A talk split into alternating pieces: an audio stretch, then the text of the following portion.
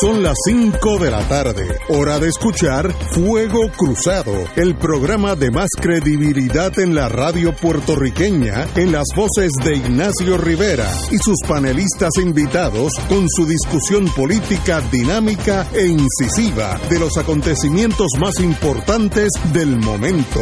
Fuego Cruzado comienza ahora.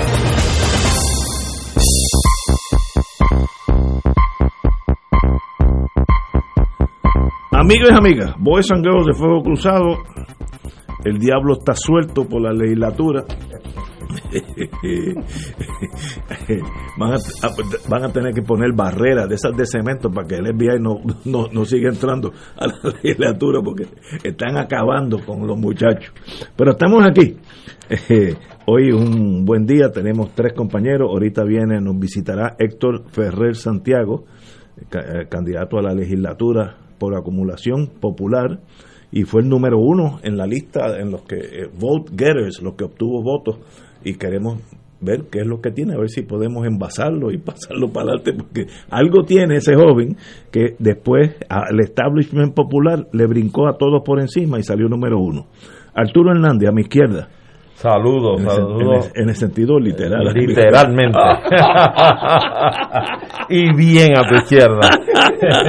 mis saludos, mis saludos a ti, a, al senador que nos acompaña y, y, a Tato y a todos los que nos escuchan. Como siempre. Sí. Y tenemos con nosotros los jueves, se, se nos estará uniendo el, el, senador Nadal con D por ahora. Este, yo sé que es un sacrificio para él, pero le he pedido que esté con nosotros. Eh, bueno, no, no, un, no es un sacrificio, para nada, bueno. al revés. Eh, con mucho gusto aquí. Qué bueno, me, y, me alegro. Y sobre todo con Tato Rivera y, y Arturo, Gracias. grandes compañeros aquí. Un placer también. Para mí también. En el día de hoy pasó lo que sabíamos que iba a pasar. Eh, Estados Unidos radicó una acusación del gran jurado contra el, el representante Nelson del Valle Colón, Nicole Santos Estrada, y Mildred Estrada Rojas, que es la madre de Santos Estrada. Los hechos son casi poco distinguibles del caso de, de, Charbonnier. Mire, si se pueden coger las dos acusaciones, tachar los nombres y, y son le sirven para los dos casos. Idéntico. Y es clásico, eh, representante Nelson del Valle, aquí está la historia de él. Déjame eh, la historia de él eh, llegó a la legislatura en el 2004, tuvo hasta el 2008, regresó en el 2016 hasta el 20 y, literalmente será hasta el 20 y más nada. Eh, este señor, entonces los fiscales también son, a veces usan un poco de, de, de, cinismo. espérate que... Tiene ahí de emergencia una llamada. No, no, y, y era federal, pero que aguante. Ah, no, cuidado que aquí. Eh, no es para acá. que apunten para la legislatura. Bueno, tú, tú puedes estar seguro son, de algo. Son clientes nuevos para Ignacio. No, no, no, pero, pero puedes estar seguro. Déjame aclararle algo a Ignacio. Si fuera para aquí, sería por patriotismo, no por ladrones.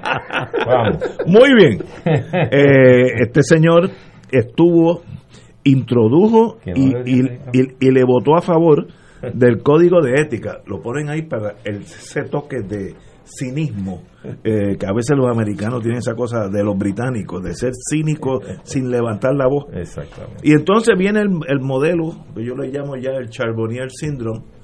Yo tengo estos dos, estas dos empleadas, te duplico o más que te duplico el sueldo a cambio que tú me des entre 500 y 1000 dólares para atrás, que eso es un kickback. Eh, sencillamente es soborno, eh, extorsión, cae todo. Eh, y sencillamente, pues el mismo caso de Charbonnier, digo, se pueden usar hasta la misma página para, para eh, las dos acusaciones. Es un método burdo, sin mucha inteligencia, sin mucha profundidad. En la época tecnológica que estamos, esas personas tienen como un, un, atraso de 50, 60 años en tecnología. Aquí están todos los depósitos, interceptaciones, que estoy seguro que hay interceptaciones telefónicas, eh, eh, interceptaciones escritas, depósitalo aquí, vamos a vernos allá. todo in furtherance, se dice en inglés, todo en persecución de, de cometer el delito y apropiarse de unos 100 mil dólares, más o menos igual que, que Charbonnier. Esas son las acusaciones, sin descartar que se presuman inocentes. Hay una persona que dice, el empleado A, que era otro empleado, obviamente ese, ese está cooperando porque ni lo, al no acusarlo, pues no, va, no, no se va a correr el riesgo de, de poder ir a la cárcel. Así que en el caso de Charbonnier había empleado A y B, aquí solamente hay un A, así que hay uno nada más. Pero lo mismo da pena, demuestra el colapso político en Puerto Rico. Después uno se sorprende porque las caras nuevas sacan tantos votos. Pues mire, eso puede ser una de las razones. Porque sencillamente estamos en manos de quién. Estos señores se tumbaron entre los dos más de 200 mil dólares de los empleados de ellos mismos. Una cosa patéticamente trágica. Abusar del chiquito es, algo terrible. Y, esos empleados estaban en un plano de indefensión con estos señores y ellos abusaron de ellos. Así que mal hecho, el, el proceso continuará estas personas desaparecen del mundo político de calle, eso no va a haber, eso no hay que estipularlo, eso, eso, así es la vida. Y pasarán, si es que todo sale bien, saldrán inocentes de aquí a un año y medio, si todo sale mal, serán culpables y, por el monto del dinero y el tipo de la acusación, que es corrupción gubernamental, pues eh, la cárcel es mandatoria, no, es que fue deseo, no, es que tiene que ser así. Hay delitos ahí de 20 años, hasta 20 años. Eh, así que una acusación muy seria, bien estudiado. Yo, como yo dije ayer, estamos entrando en la época, en la época Muldrow, que es el nuevo fiscal federal, eh, mucho más eh, low profile, calladito, no alza la voz y mucho más peligroso que en años anteriores. y este señor, para mi sorpresa, eh, se maneja bastante bien en español. Yo lo vi con Charbonnier y ahora con Del Valle y maneja un español bastante aceptable para ser norteamericano. Lo importante es qué significa eso para nosotros los puertorriqueños y el sistema político nuestro, en manos de quién estamos. Eh, compañero don Arturo, usted como presidente del colegio, usted va primero. bueno, pues gracias, pero yo creo que voy primero porque estoy a tu izquierda. Di la verdad. Pero mira, yo creo, para empezar, este, que eh, esto aquí ocurre lo que se llama y lo que nosotros conocemos como el quid pro quo. Por lo tanto, yo no, no eximo tanto como tú lo planteas a los colaboradores del tumbe. Es decir, aquí hay unos empleados que para comenzar tenían un salario en otros puestos sumamente diferente al salario que finalmente se pacta entre ellos para dar este tumbe. Es decir, tenían un empleado que cobraba a lo mejor 800, 900 o 1000 dólares quincenales. Y lo brincan a 2000. Y lo brincan a dos y a dos y pico, casi a tres pero es el quid pro quo. O sea, yo te voy a traer para acá, te voy a dar un aumento que tú vas a coger como dos o tres veces o dos veces y media lo que estás ganando, pero me tienen que pasar mil pesitos, mil quinientos pesitos de eso todos los meses. ¿eh? Así es que evidencia una falta de moral, de ética, de principios, no tan solo del proponente, sino del que acepta la oferta. ¿eh? Los dos. Los dos. Así es que en ese sentido yo creo que las expresiones que hizo el fiscal de la, la avaricia, creo que fue que dijo, que era el motivo, eh, es, una, es un, motor, un factor que aplica a todos los envueltos en este problema. Lo más lamentable aún es que esto es endémico en la Cámara de Representantes, en la legislatura. Hay décadas hacia atrás en nuestra historia que estos casos se dieron. Se dieron. Yo recuerdo una vez un senador igualito, sí, en una piscina de un hotel aquí en el área metropolitana lo graban donde le estaban llevando un maletín con dinero. ¿Ah? Y lo apresan y lo procesan. Y así un mil, de, pero muchos, muchos casos más. El problema, y, yo creo que es de, de marca mayor, de gran factura, el presidente de la Cámara, el amigo Johnny Méndez, dice que él directamente y su oficina, y yo se lo puedo creer, él no entra en, la, en los detalles de la contratación de cuánto tú le vas a pagar a un empleado y cuánto en tu oficina. Tienes razón. Tienes razón. Ahora bien, si yo legislador, yo presidente de la Cámara, veo que el legislador Tato Rivera Santana tiene un presupuesto de 100 mil dólares al año para que corra su oficina, etcétera, pero de momento ese, ese presupuesto de 100, él viene y me justifica, me hace unas justificaciones para 150 o 180 mil pesos para el próximo eh, año perdón, eh, fiscal. Y entonces yo tengo que buscar de dónde y por qué me está pidiendo 80 mil pesos más en ese presupuesto. Y es más, mire, una sana política pública implica que aunque usted tenga o no tenga mecanismos, usted los impone es cuestión de pedirle, ya esto es endémico y de mucha historia en el país y, sobre todo en la legislatura. Usted como líder cameral tiene que solicitarle a todos sus representantes que le sometan cuáles son los contratos que usted tiene en, ese, en, esa, en esa oficina suya, tanto esa como la de distrito, los que sean de distrito, para pasar lupa sobre eso. Porque esto ya se cae de la mata. No es justificable y yo lo siento mucho y lo digo con mucho respeto a, Johnny Méndez.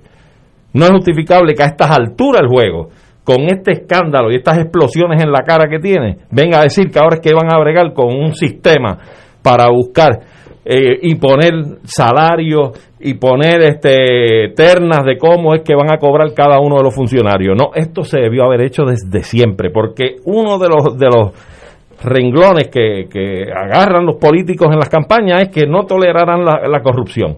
Y usted está ahí desde el 2017 y desde antes. porque usted no ha tomado medidas para atajar la corrupción antes de que le exploten estos petardos ahora? Así es que lamentablemente creo que también salpica a la presidencia la negligencia en sus funciones en el cumplimiento del deber. Tato. Bueno, no hay, no hay sistema porque realmente si establece un sistema riguroso, eh, de fiscalización, eh, se cae la piñata, que es parte del atractivo de algunos y algunas para postularse y lanzarse como candidato y finalmente salir a la legislatura cuando son, son, son electos. Eh, y eso es un esquema, como de hecho ha surgido en la, en la discusión pública, lo comentábamos el jueves pasado aquí, que todo el mundo sabe que, que existe en la legislatura y que no es nuevo, que viene de, de, muchos cuatrienios eh, atrás, eh, donde hay otras prácticas como eh, contratar el amigo o la amiga, el pariente o la pariente por otro legislador que a su vez le responde a ese legislador que le contrató la amiga, el pariente o la pariente, contratándole entonces la amiga, el pariente, etcétera, la, amistad. y todo eso es, es, parte casi de una cultura que hay dentro de, de la legislatura y que se ha apoderado de ella y lo que delata Johnny Méndez en sus declaraciones es que no tenía la intención de que esa fuera la forma de manejar como presidente de la Cámara durante su cuatrenio eh, la misma, eh, porque se le cae el, esquema mediante el cual tiene adhesiones, tiene lealtades dentro de la Cámara de Representantes, en el caso de, Johnny Méndez y en el caso de Tomás Rivera Chat en el Senado. Eso es, eso es algo que, se comenta voz populi en los pasillos del, del Capitolio. Eh, y no puede Johnny Méndez decir que no lo sabía, que, que no estaba al tanto de eso que estaba ocurriendo, porque tiene que estar al tanto porque forma parte de esas dinámicas y esos secretos allí no se guardan. Eh, pero además, tú señalas muy bien, Arturo, que hay unos indicios, en el caso de que Johnny Méndez realmente fuera esta persona tan, tan poco pendiente de los asuntos administrativos, eh, o, con esta ingenuidad tan grande, eh, pues están los asuntos de los cambios presupuestarios de un año fiscal a otro por parte de cada uno de los, de los legisladores. Eh, no se dieron cuenta de eso. ¿Quién firma esos contratos? todo eso tiene que pasar un filtro. y eso evidentemente no, no recibía la atención porque parte del esquema es que no se le dé atención. para que se pueda permitir que continúe ese esquema. Y, en el fondo yo creo que, estas acusaciones, si bien es importante eh, que salga a la luz pública eh, estos esquemas, se quedan cortas cuando no se llega eh, a los que son responsables últimos de, de todo este esquema, que son los jefes de ambos cuerpos legislativos. O sea, no pueden ellos eh, quedarse fuera y, convocar o invocar, eh, exonerarse de lo que está ocurriendo dentro de sus cuerpos legislativos, porque en última instancia ellos son los principales responsables de que eso funcione en el marco de lo, de lo que debe ser el comportamiento ético y moral de los legisladores en, en sus distintas bancadas legislativas. Así que a mí me parece que, que Johnny Méndez está acusado eh, eh, está en, en, la palestra pública, no ha dado las explicaciones eh, que tiene que dar, está acusado en el sentido de que políticamente no ha, no ha respondido. no sabemos si estas investigaciones lleguen hasta ese nivel. se ha hablado de que estas investigaciones también van a apuntar a, empleados fantasmas, porque ha sido parte de lo que se ha anunciado que, que va a ser investigado por, en este caso, por el FBI. pero a veces el FBI hace más ruido que, que, lo que ocurre en la realidad. O sea, a veces eh, mucho ruido y pocas nueces. Pero eh, en el pasado. Ahora está abriendo nueces. Bueno, vamos a ver hasta, vamos a ver cuántas nueces cuenta. cuántas nueces cuenta finalmente.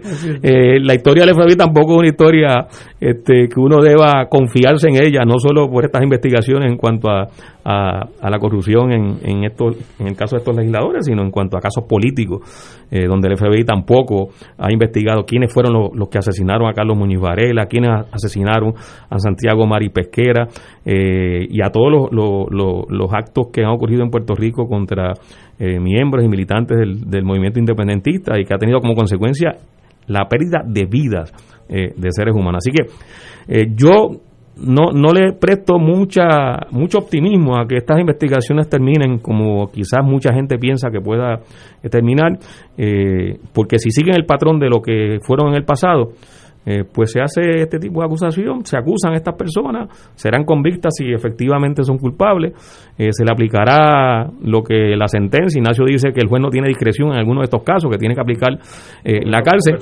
Este, uno debiera pensar que tal vez eh, estas personas acusadas eh, para, para tratar de atenuar lo que puede ser cualquier tipo de sentencia, eh, colaboren y den más información, lo cual le pudiera brindar a, a, a los que están investigando, llegar mucho más lejos, pero eso no lo sabremos hasta que ocurra.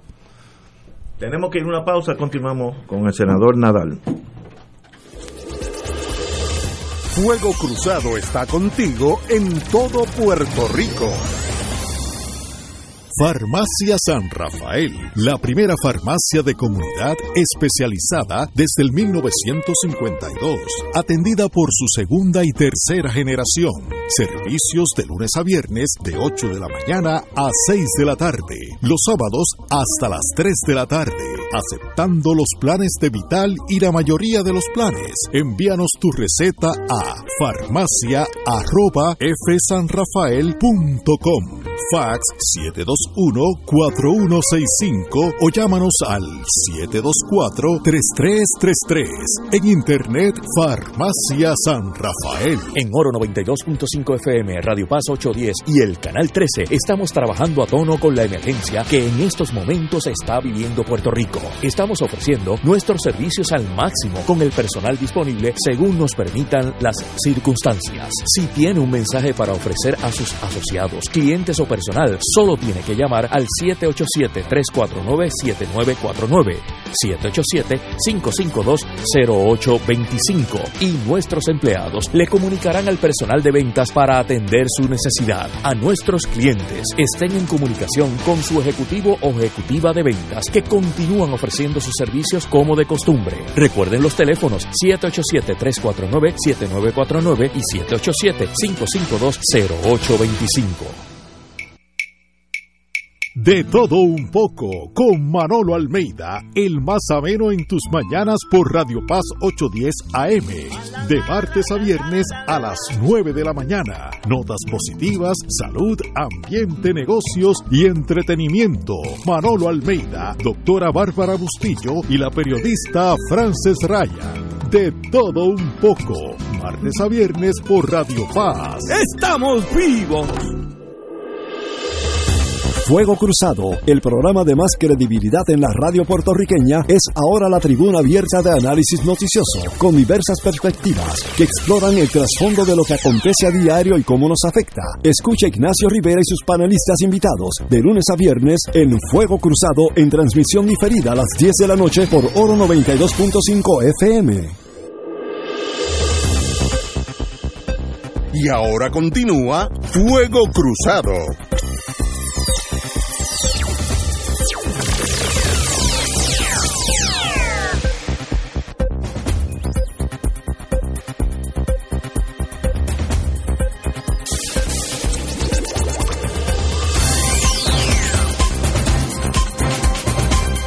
Regresamos, amigas y amigas, a Fuego Cruzado. Estamos hablando del caso del representante Nelson del Valle Colón, que ya, ya presentó la renuncia a la Cámara eh, y contra otras dos, dos de sus empleadas, la señora madre Mildred Estrada y su hija Nicole Santos Estrada.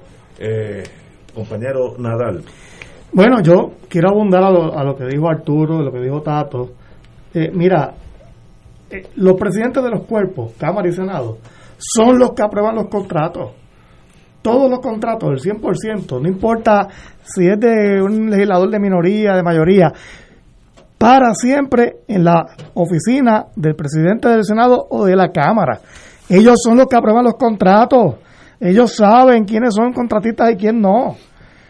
Así que aquí hay un, de, de corresponsabilidad por no eh, eh, verificar los contratos, por no auditarlos, ¿no?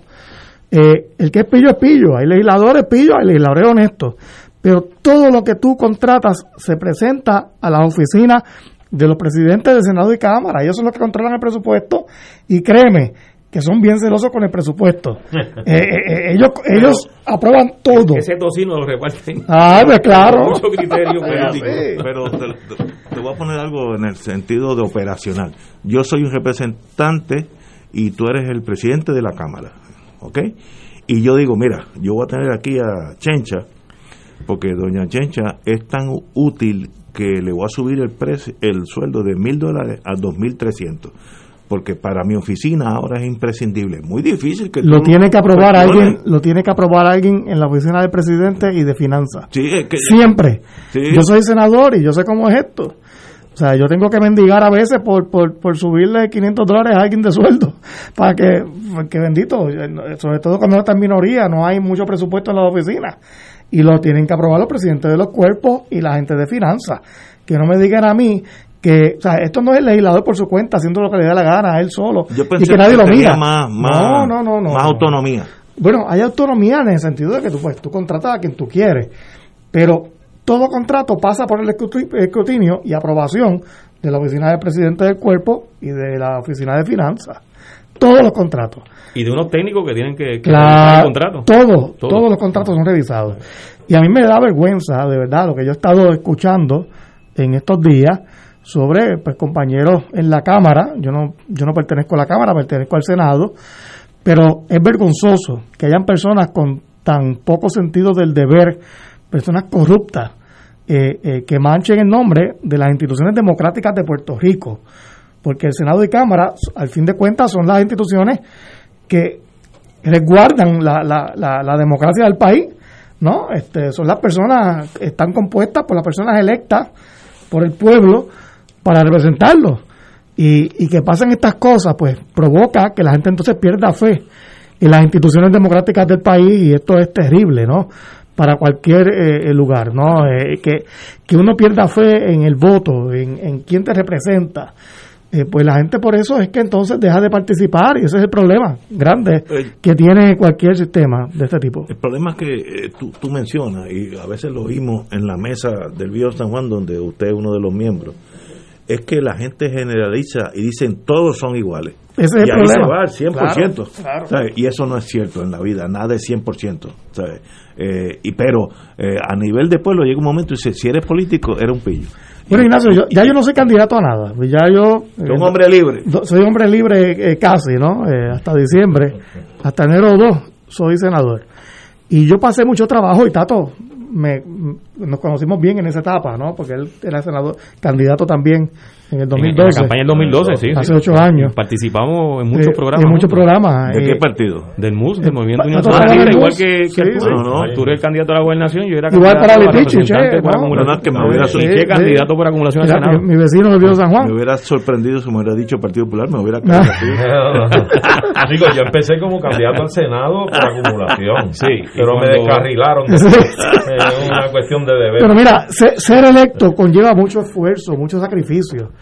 Y, y a uno le frustra ver que después de tanto trabajo que uno pasa para estar ahí, hacer las cosas bien o mal, pero uno hace lo mejor para representar al país, que vengan personas como este Nelson del Valle, como Tata Charbonnier, eh, y muchos otros en el pasado, ¿no? De, de- de- hay algunos del Partido Popular, otros del PNP, que vengan a manchar el nombre de las instituciones más importantes del país, Sí, sí, ese es lo- porque es un honor, es un honor servir en ella, pero cuando, cuando gente como esa mancha el nombre de la institución, pues el ciudadano dice, pues todos son iguales, como tú dijiste, y, y pues eh, el esfuerzo pues se desvanece, es el problema. Yo, yo oí un doctor que vive en mi condominio hablar con su hija, que, que tiene la abejita esa de la política. Y entonces un día me dijo el doctor, oye, qué bueno que se mudó para Estados Unidos, ella es eh, también doctora, y dejó esa cosa de la política, como si hubiera sido un mangle. Una salvación que se fue. Ahora, yo tengo una pregunta, José. Y es, y es la imagen ya pública. Sí. Yo, yo tengo una pregunta para José, ya que está en ese proceso de transición Claro. entre haber estado en la Cámara Alta y ya no ser candidato, no esperar volver por lo menos por lo pronto. Pregunto si probablemente retomar al legislador, Cámara Alta y Baja, con un pago de dieta por su trabajo y que continúe ejerciendo sus Su vida. funciones privadas para que sostenga a su familia. Es decir, el que trabaje en una empresa continúe trabajando en esa empresa. Cuando usted es convocado a la legislatura, ese patrono le tiene que pagar su salario porque usted está en un servicio público. Es Y el por- legislador ciudadano. Claro, Es una propuesta que, que se ha hecho. sí. Antes era así. Y así era antes. Y entonces el legislador, al trabajar en el Capitolio y, y en cualquier comisión, hasta, hasta fuera del Capitolio, pues cobra su dieta. Punto. Esa es una forma de atajar este grave problema que tenemos de la infección Arturo. de la corrupción. La, la contestación es fácil. Apoyo eso. Siempre lo he apoyado. Yo hubiese preferido, desde que llegué hace ocho años allí, seguir trabajando como lo hacía, como abogado, y simplemente pues tener la dieta, lo que te paguen por ir a las reuniones, como pasan todas las juntas de directores en cualquier parte, en empresa privada, Claro. pero tener mi profesión. Yo no tenía por qué estar a tiempo completo allí. Bueno, claro, me tocó dirigir la Comisión de Hacienda. eh, eh, incluso en tiempos de legislador ciudadano, esa posición era full time, era a tiempo completo. Claro, pero Porque es más compleja, ¿no? Sí, pues, Sí, eran los presidentes, los portavoces, los presidentes de la Comisión de Hacienda y Comisión de Gobierno eran full time. Todos los demás eran part time. Yo creo que sería excelente volver a ese sistema, eh, porque verdaderamente ahora mismo tú tienes, pues mira, el legislador gana, gana lo que gana, como el, el sueldo básico es 73 mil. Eso provoca que personas que en su vida han trabajado quieran meterse al legislador para ganar eso. Entonces el profesional que gana más no quiere meterse Sí. porque es un, una, una disminución de sueldo. Eso es así. Entonces te quedas con lo peor de los dos mundos. Cierto. Te quedas con mucha busconería y, y gente que, que, bueno, hay, hay, oye, hay gente buena, ¿no? La mayoría de los legisladores son, o sea, lo, lo digo, son comprometidos, pero hay muchas manzanas podridas que llegan por el sistema que se creó de legislador a tiempo completo. Y- y yo creo Y que- no debe ser, hay que volver al, al sistema de legislador ciudadano. Porque Y es más y- representativo. O sea, el legislador ciudadano vi- viene a representar mejor Claro. a los distintos sectores sociales porque además está viviendo la cotidianidad. O sea, un legislador a tiempo completo, que es lo que tenemos ahora, es una carrera. O sea, es una, es una se carrera. puede convertir en una y- carrera, y, claro. y Correcto. vive, y vive estrictamente en, en, en ese mundo con las tentaciones Pero yo creo que, que, mira lo que que, surgen con- dentro de quienes están con- legislando. Con este sistema del, del, del- del legislador a, a tiempo completo. Una de las cosas que se intentó evitar era el asunto del tráfico de las influencias. Los conflictos. Sí, diferentes. conflicto claro. de intereses y todas esas cosas. Pero yo creo que pueden haber mecanismos para evitar Seguro. eso, habiendo un legislador que sea un legislador ciudadano cobre su dieta y tiene que haber una oficina, un equipo de trabajo Para mí que el- se encargue de que usted tiene que detallar quiénes son sus clientes, con quién usted hace negocio, Pues etcétera, claro. para filtrar las cosas acá de proyectos de legislación, etcétera, y que no haya esa venta de influencia ni haya esos conflictos de intereses. el remedio terminó convirtiéndose peor que, que la enfermedad. Es cierto, Ese es el problema. cierto. Ese es el problema. Eh, por ejemplo, vamos a ponerlo, exagerar para probar un, lo absurdo. Si Albert Einstein fuera puertorriqueño, tuviera 33 años, estuviera dictaminando la ley de la relatividad, eh, la composición de los átomos, iba a cambiar el mundo. No podría ser Albert Einstein si se mete al legislador. Pues ese talento se, se muere porque no puede hacer nada porque eso sería un delito. Yo conozco un médico que le gusta la política, médico mu- muy competente, pero dice yo no puedo dejar mi profesión. Primero que me, es cirujano, me dice, si yo dejo de operar dos o tres años, me voy atrasando. Eh, eh, entonces, ¿qué, ¿dónde estamos? ¿Qué, qué vamos a hacer? Eh, y yo creo que hay que volver. Mira, en Estados Unidos la mitad de la legislatura son part-timers, como... como eh, La mayoría, la mayoría. mayor- Sí. Y en Texas, que es un país de grande de Francia, más grande que Francia, Y rico. se reúnen un verano cada dos años. Y nosotros, yo estoy seguro que tenemos más legislación que toda la Unión Europea.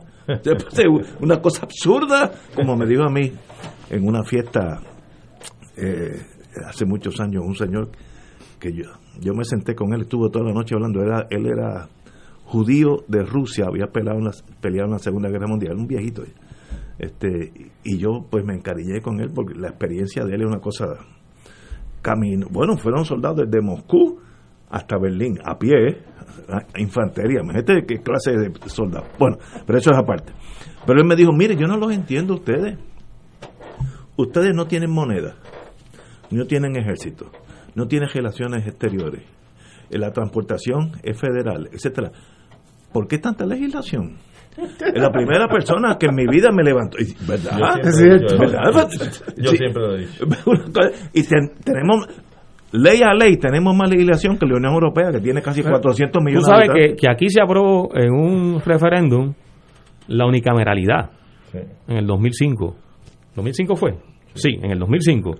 Y cuando cambia la administración el gobierno de Puerto Rico, que gana eh, eh, Luis Fortuño, eh, eso se desvaneció. Una, una decisión que se sometió al electorado en Puerto Rico y ganó mayoritariamente de que la legislatura se convirtiera de bicameralidad a una sola cámara. Ah, no, Porque- no, eso fue en tiempos de Aníbal, por eso en el, Sí. en el 2005. eh, 2005. 2005, sí, 2006 sí, por ahí. sí, sí, es sí. cierto, Eh. Claro, el, el, el, el, el PNP bloqueó esa, esa legislación, el PNP ha estado en contra siempre, Era con algunas excepciones, porque yo recuerdo que cuatrienio de- Norma fue el cuatrienio del gobierno compartido. Sí, pero yo me acuerdo que Norma Burgo eh, fue de las que del bando del PNP asumió la postura de la unicameralidad y la favoreció. Eh, y públicamente hizo expresiones en, en ese sentido. Así que eso es, un, es una propuesta que está ahí eh, y, que, y que ayuda. Ahora, esto no es la vacuna. Por eso porque la yo- corrupción tiene otras raíces Sí, que sí, debemos por eso yo- más adelante. No es la Cámara, es la gente que está allí. yo, personalmente creo en la bica- bicameralidad porque eh, la rama legislativa siempre termina siendo la más fuerte de las tres cámaras, ¿no? Por eso es que eh, eh, los constituyentes pues, en los Estados Unidos, eh, incluso creo que Montesquieu, ¿no? Pues abogaba por dividir la rama legislativa para que no se convirtiera en un gobierno que aunque tuviese de separación de poderes, tuviese un legislativo demasiado fuerte. Eh, eh, y, y yo creo que es un, es un buen proceso democrático el debate entre ambas cámaras. El problema es la composición. Eh, en Puerto Rico el problema es que ambas cámaras son iguales. Tú tienes... eh, lo- Exacto, la- el, la el única resultado, diferencia- ¿cuál ha sido el La resultado? única diferencia es que la No Cámara ha habido tiene- resultado positivo. la, la única diferencia es que la Cámara tiene más legisladores de distrito, pero ambas tienen lo mismo, eh, eh, 11 de acumulación, la Cámara pues 30 de distrito y el Senado pues este, Seis. 20, lo que sea, de este 16 Pero- de pero- distrito. Entonces, eh, pero, pues vamos a hacer que cada, que cada Cámara sea distinta, que, que una Cámara sea tal vez toda por acumulación y otra toda por distrito, para que hayan tipos de, de- de representatividad. Pero es- esa virtud que tú planteas, en realidad, yo- y recuerdo un estudio que se hizo, lo hizo la Universidad de Puerto Rico, son muy pocas las piezas legislativas donde se da esa discusión. pero, pero, pasa, donde, pasa, pero son muy pocas. O sea, realmente e, esa excepción no justifica que, que, tengamos dos cámaras. Pero nada, es parte de lo que hay que seguir discutiendo. Y eso, yo te aseguro a ti que eso no lo cambia nadie. Porque los legisladores que están allí, eso es la muralla de Berlín, para que cambie el, el, mundo de ellos. no Eso no va a pasar en Puerto Rico. Moriremos sin que eso, eso cambie un ápice. Podría hacerse por, por el desplome del sistema, el, el legislador a tiempo parcial. Eso puede pasar, pero cambiar la estructura, eso yo estoy seguro que, que eso no pasará porque hay muchos intereses de mucha gente allí que viven de eso. Aparte, aparte del proceso constitucional que hay que llevar a cabo. Bueno, pero todo se sería una enmienda constitucional, sin duda. Vamos a ver que la vida es cambio. Sí, vamos, menos en Puerto Rico. Vamos a una pausa. no, aquí también, que a veces no se nota. vamos a una pausa. Fuego Cruzado está contigo en todo Puerto Rico. Diariamente enfrentamos decisiones. Algunas son simples, otras mm, tal vez no lo son. Sabemos que el tema no es fácil, pero decidir por un plan de prearreglo funeral de memoria sí lo es. No le temas al tema de la muerte. Decide por el plan de prearreglo funeral que se ajusta a tus necesidades. Llama ahora a Memoriam al 787-919-0099. Memoriam, porque el recuerdo permanece. Un producto de servicios funerarios católicos. Fanático del deporte, la mejor información y el mejor análisis lo escuchas los sábados a las 2 de la tarde por Impacto Deportivo con Javier Sabat y el más completo elenco en deportes por Radio Paz 810 AM y en las redes sociales Facebook Impacto Deportivo Radio PR Twitter e Instagram. Impacto underscore Deport. Juntos, impactando el deporte nacional. Te invitamos todos los domingos a la una de la tarde por Radio Paz 810 AM y los sábados a las 7 de la mañana por Oro 92.5 Cuidando la Creación con la hermana Lisi y sus colaboradores. Entrevista, mensajes educativos y dándole voz a grupos que ayudan a cuidar la creación en el mundo. Recuerda por Radio Paz 810 AM, una de la tarde, domingo, sábado por Oro 92.5 FM a las 7 de la mañana. Dale una vuelta al mundo los viernes a las 2 de la tarde y repasa las noticias y acontecimientos más relevantes, los sucesos que trascienden límites territoriales y sus protagonistas son objeto de discusión y análisis de nuestro panel. Para ampliar la perspectiva noticiosa de nuestra audiencia, emprende una vuelta al mundo. Cada viernes, comenzando a las 2 de la tarde por...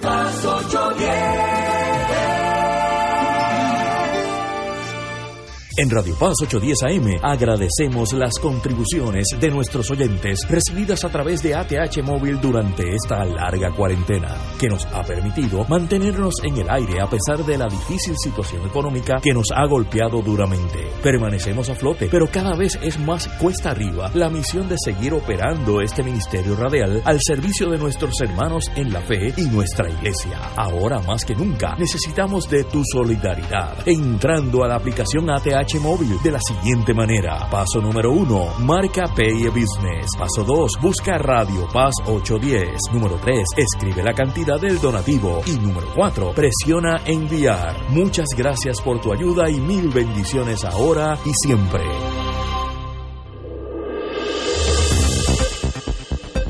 Y ahora continúa Fuego Cruzado. Regresamos, amigos y amigas, Fuego Cruzado. Quiero como eh, Néstor Duprey fue el que me puso esa, esa, ese dicho. Eh, Ignacio informa en el mundo criminal. voy, a, voy a dar un consejo. En estos casos yo he visto, eh, yo he visto por muchos años que a veces los empleados, a veces políticos y a veces empleados de corporaciones, tienen una lealtad casi absoluta hacia sus jefes. Y entonces cuando llega el momento de la verdad, pueden tomar decisiones donde arruinan su vida, la arruinan por unas lealtades que posiblemente no, no existan, porque si en el mundo político e, ese es una de, los, de las áreas donde menos lealtades hay a, a, nada, ¿no? Y entonces en estos casos, en el caso de Charbonnier y en el caso de Nelson, eh, ambos tenían dos empleados que obviamente no cooperaron, hoy lo dijo Muldrow, y como no cooperaron, pues los acusaron. Si yo fuera abogado de una de ellas, o de ellos, eh, de verdad esta señora o este señor debe exponerse a coger siete, ocho años de prisión a una lealtad donde él era la víctima económica. El, malandrín es el representante, que es el que tiene el poder. Ese es el, culpable, ese es el target. Y yo sé, los agentes del FBI, a quien quieren, es a ese, no es a una clerk, eh, una secretaria allí sofisticada. Y pero yo he visto casos donde la gente se va por el boquete y cumplen y salen, y cuando salen son parias la lealtad que esa persona, me recuerdo uno de, de Rosselló, cuando salen nadie las conoce. Y entonces uno tiene que estar seguro de lo que hizo. Eh, tenemos tenemos que, que tener eso en mente que eh, tenemos aquí a la juventud, don Héctor Ferrer Santiago. Muy buena. Muy buenas tardes Un placer. a todos los que nos están escuchando. No, pero ahorita, ¿cómo es que tú llegaste tan primero, pero una tunda a todos los otros. Hay algo ahí que yo yo puedo comercializar, envasarlo y venderlo. Así que vamos a analizar con el compañero. Eh, pero estoy diciendo esto porque yo vi personas salir 5, 10 años después y cuando salen no tienen ni la camisa para ponerse y el mundo político le pasó por encima, ya nadie la recuerda, y, si usted se queda en, en, Morovis, en una casita, muriéndose de pena y de hambre. Depende de quién sea también, porque algunos de estos políticos que han sido acusados después salen. Ah, no, no, sí, sí. sí. Y, tienen, y tienen trabajo, tienen contrato, y hasta aparecen como figuras públicas. En yo me estoy refiriendo a los empleados de esa oficina pero Esos son los más vulnerables y yo los he visto literalmente pasar de una entre comillas, aparente eh, años buenos de dinero a morirse de hambre. Lo, estoy exagerando, morirse de hambre, pero a, un sistema terrible de culpa y de soledad. Así que si los abogados de ustedes, eh, si yo fuera uno de ellos, a cambio de que tú me dejas la clienta o cliente mío salir de aquí con la frente en alto, que es un mal rato de todos modos, lo va a hacer pero una cosa es un mal rato irse para su casa y otra cosa es un mal rato y, chuparse seis años en Atlanta. ¿no? Pues precisamente eso, Ignacio, yo creo que es algo de lo que buscan las autoridades investigativas, cuando además de cogerte al target principal, si tú resbalaste y estás al lado de él y eres parte de la pieza y demás, yo te cojo también. Porque es una forma de meter presión y de tú partir a alguien, como se llama en ese mundo, y ver si colabora y, y pica y extiende la pesquisa. Pero eso es parte del proceso. Sí, y es duro y es bien solitario. Yo conozco de un caso cuando yo era fiscal, una persona que en Puerto Rico fue bien grande en el mundo de la droga, etcétera, carros espectaculares y una vida y aviones privados, todas esas cosas. Y 20 años después lo vi en el viejo San Juan, un anciano, tiene mi edad, un anciano destruido, solo, mal vestido, de tener millones a pasar por un proceso donde lo pierde todo y, se queda en cero para el resto de su vida. Es que esas personas que son los empleados, que tuvieron más, yo lo vendería como un caso de extorsión.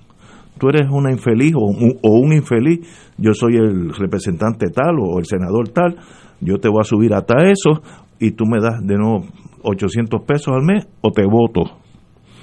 Esa persona fue extorsionada para hacer eso. Esa es mi defensa, pero no estoy en ese caso. Pero no, no muerdan el anzuelo por unas lealtades, porque en ese mundo lealtades no existen. Tenemos que ir a una pausa y regresamos con el número uno en la lista. Fuego Cruzado está contigo en todo Puerto Rico. De todo un poco, con Manolo Almeida, el más ameno en tus mañanas por Radio Paz 810 AM. De martes a viernes a las 9 de la mañana. Notas positivas, salud, ambiente, negocios y entretenimiento. Manolo Almeida, doctora Bárbara Bustillo y la periodista Frances Raya. De todo un poco, martes a viernes por Radio Paz. ¡Estamos vivos!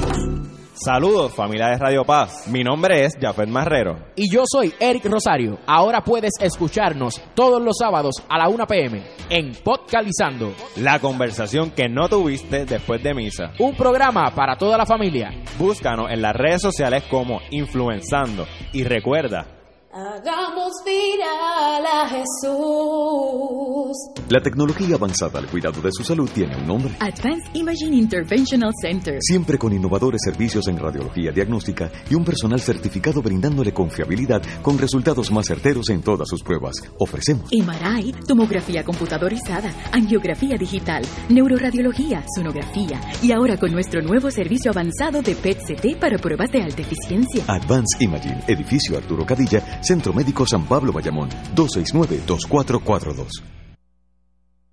Fanático del deporte, la mejor información y el mejor análisis lo escuchas los sábados a las 2 de la tarde por Impacto Deportivo con Javier Sabat y el más completo elenco en deportes por Radio Paz 810 AM y en las redes sociales Facebook Impacto Deportivo Radio PR Twitter e Instagram Impacto underscore Deport juntos, impactando el deporte nacional. Y ahora continúa Fuego Cruzado. Regresamos amigos y amigas, tenemos con nosotros, eh, nos honramos con tener la participación del futuro de Puerto Rico, a don Héctor Ferrer Santiago, eh, representante to be del Partido Popular después del 3 de enero, si todo le, si la vida, la vida le sonríe, que me da la impresión que sí. Lo más im- importante, eh, Héctor, eh, yo no te conocía en el mundo político, no sé si tú tienes una experiencia política previa o este es el primer salto. Eh, háblame de ti. Bueno, en, en- en- en el campo político, pues llevo desde pequeño en una aspiración política a un cargo público, pues esta es la primera vez. Ah, esta es la primera vez Esta que- es la primera vez que aspiro a un cargo público. electo. Bueno, es la primera vez que aspiro y la primera vez que, que salgo, eh, La- ¿verdad? la- De camino a una papeleta. La. Estoy en la papeleta. Entró la papeleta. El- el- electo en una primaria. Así que eh, ahora rumbo a una, a, a una elección en, en noviembre de 2020 y con el favor de Dios, pues en enero estaremos juramentando como representante. Y sé que eh, eres abogado de profesión. Soy abogado de profesión, tengo mi propia oficina, soy un joven de, de 25 años, eh, tengo un bachillerato en ciencias políticas. 25 años. Esa 25 no es la edad eh, Mínima. mínima para ser, Para ser representante. Te colaste por unos meses, estoy seguro. Pues, no, cumplo ahora 26 en, sep- en- en septiembre, así que tengo, tengo Ah, una bueno, delantera. Está bien acreditado, entonces, por la edad. Pero Héctor ha trabajado Eh, en el Congreso de los eh, Estados Unidos. Trabajé en el Senado Federal bajo, ¿verdad? Bajo eh, un programa que dirigía el, el compañero senador Nadal Powell, el internado Córdoba y Fernó. Estuve allí seis meses trabajando con la senadora de Nueva York, Kristen Gillibrand.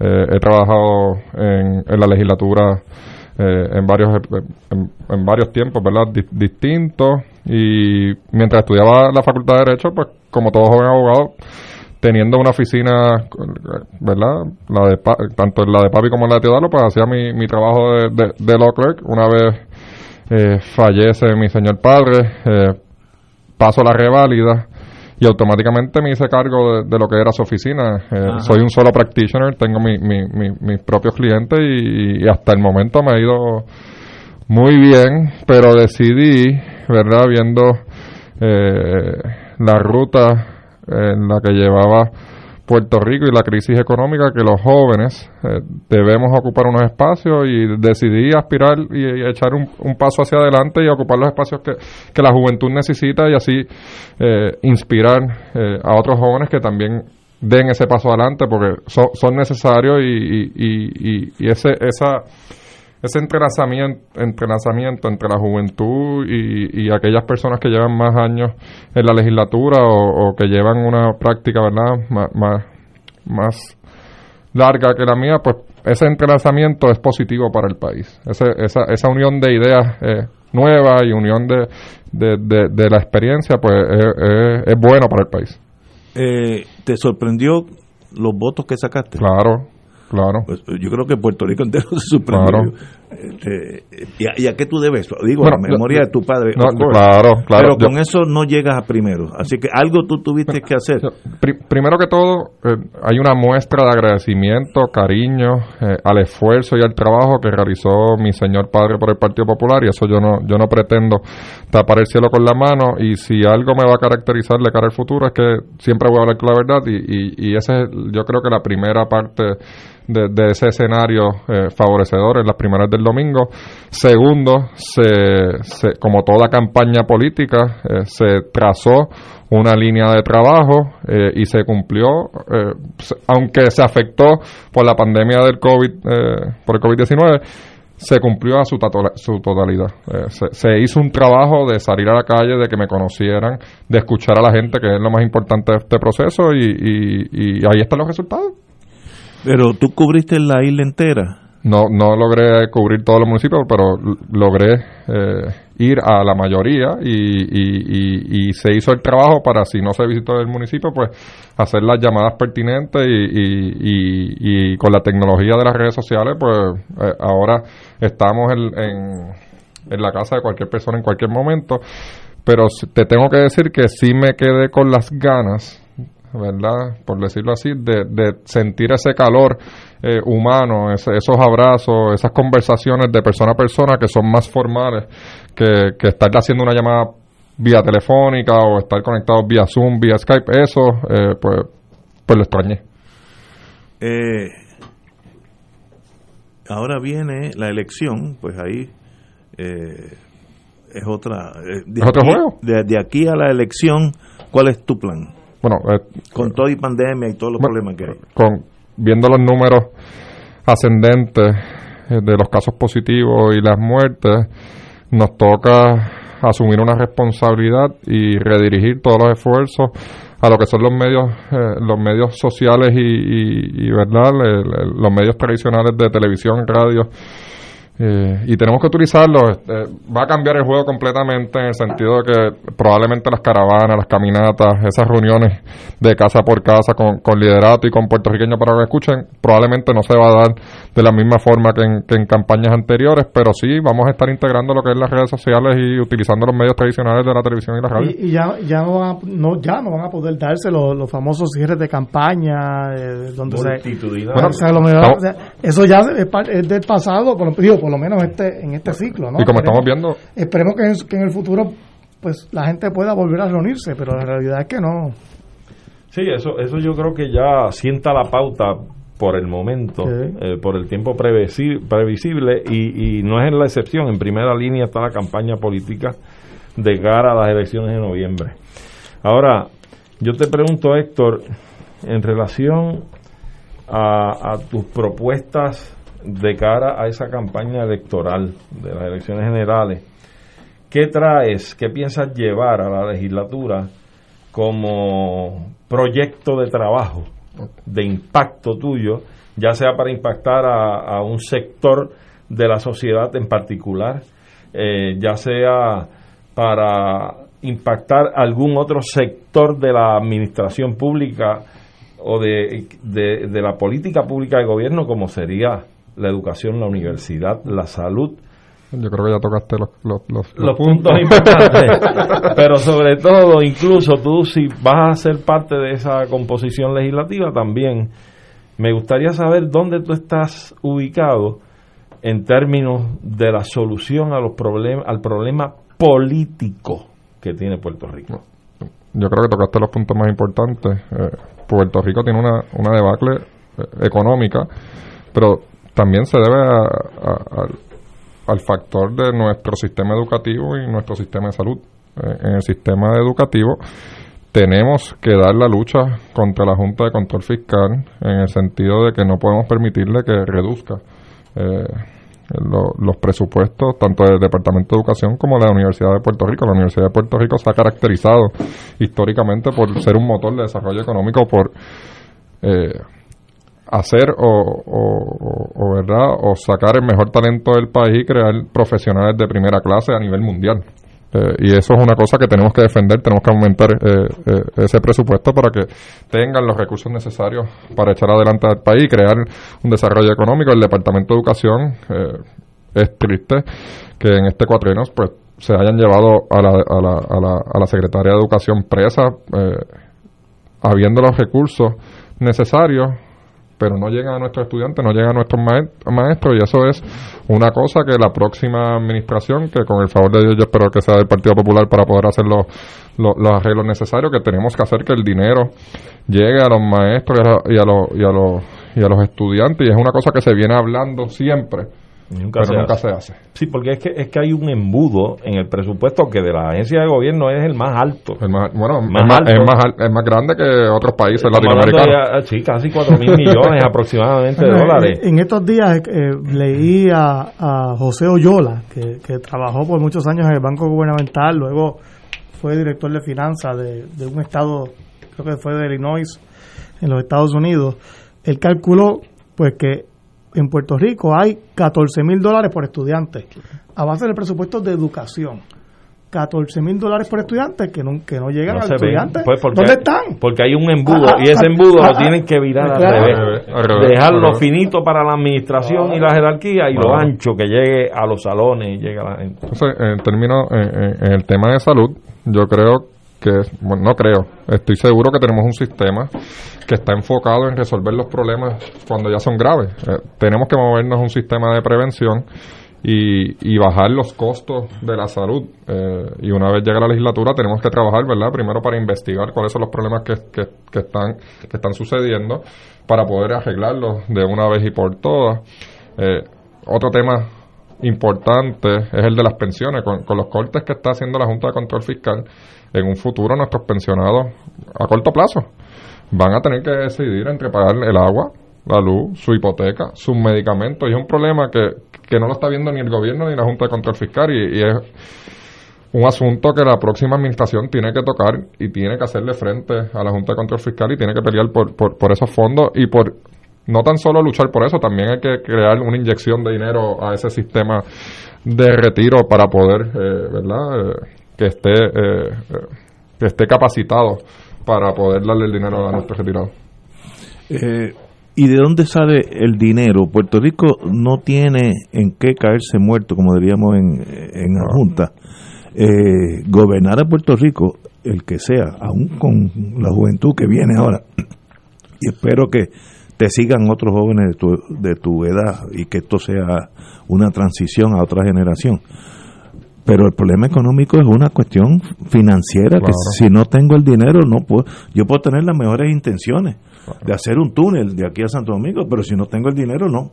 La tecnología yo sé que la consigo pero con qué voy a hacer eso ese bueno no tenemos dinero para arreglar las calles en la zona metropolitana no estoy hablando entre Jayuya y Adjunta eso debe ser allí el, Mato Grosso pero cómo uno sale de esta encerrona eso es para las que, no tenemos muchos años caminando por ahí dando bandazos, uno sabe que tiene de 10 a 5, de, 5 a 10 años difíciles, que es, la, es la, el pic de la vida de ustedes. Así que ustedes tienen esa responsabilidad.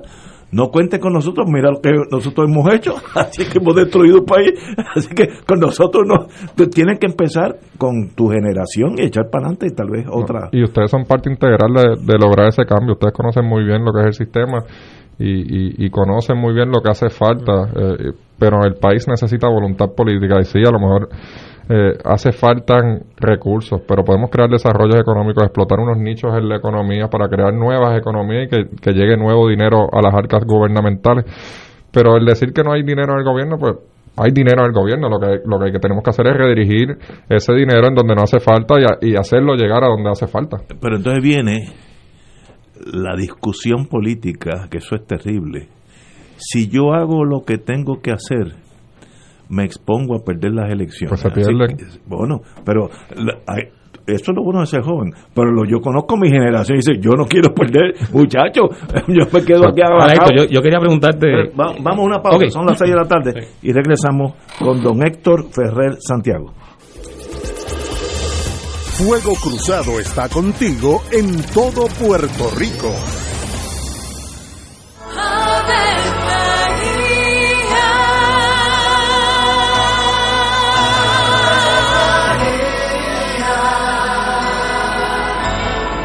El ángel del Señor anunció a María. Y ella concibió por obra del Espíritu Santo. Dios te salve María, llena eres de gracia, el Señor es contigo. Bendita tú eres entre todas las mujeres, y bendito es el fruto de tu vientre Jesús. Santa María, Madre de Dios, ruega por nosotros pecadores, ahora y en la hora de nuestra muerte. Amén. He aquí la esclava del Señor. Hágase en mí según tu palabra. Dios te salve María, llena eres de gracia, el Señor es contigo. Bendita tú eres entre todas las mujeres y bendito es el fruto de tu vientre Jesús. Santa María, Madre de Dios, ruega por nosotros pecadores, ahora y en la hora de nuestra muerte. Amén. Y el Verbo se hizo carne. Y habitó entre nosotros. Dios te salve María, llena eres de gracia, el Señor es contigo.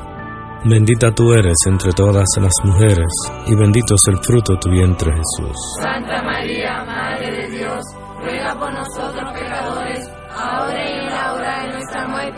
Ruega por nosotros, Santa Madre de Dios. Para que seamos dignos de alcanzar las promesas de nuestro Señor Jesucristo. Oremos. Derrama, Señor, tu gracia sobre nosotros, que por el anuncio del ángel hemos conocido la encarnación de tu Hijo, para que lleguemos por su pasión y su cruz a la gloria de la resurrección, por Jesucristo nuestro Señor. Amén. Gloria al Padre, al Hijo y al Espíritu Santo. Como era un principio, siempre, por los de los siglos. Amén. Ser rotario es vivir la alegría de servir a los demás, a la vez que cultivas la amistad y el compañerismo, sin límites y descanso. Mensaje del Club Rotario de Río Piedras. Aquí la llama se enciende cada tarde a las 5 porque escuchas Radio Paz 810 AM, WKBM San Juan y retransmite en diferido WOROFM Corozal San Juan, la Casa de Fuego Cruzado, el programa de más credibilidad en la radio puertorriqueña.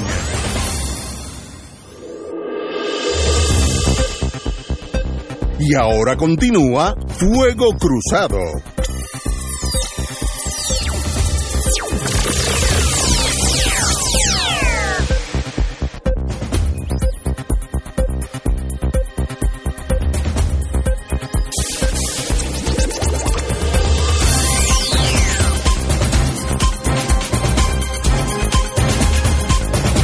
Regresamos, amigos y amigas. Estamos con don Héctor Ferrer Santiago. Y Tato.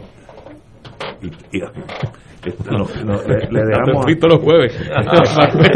no, no, y dejamos a Tato con la. No, no, que Tato va a Ah, preguntar ah, ahora. sí. Este, Héctor Ferrer Santiago, candidato a representante por el Partido Popular en noviembre 3, si no es que se pospone, pero vamos a asumir que es noviembre 3.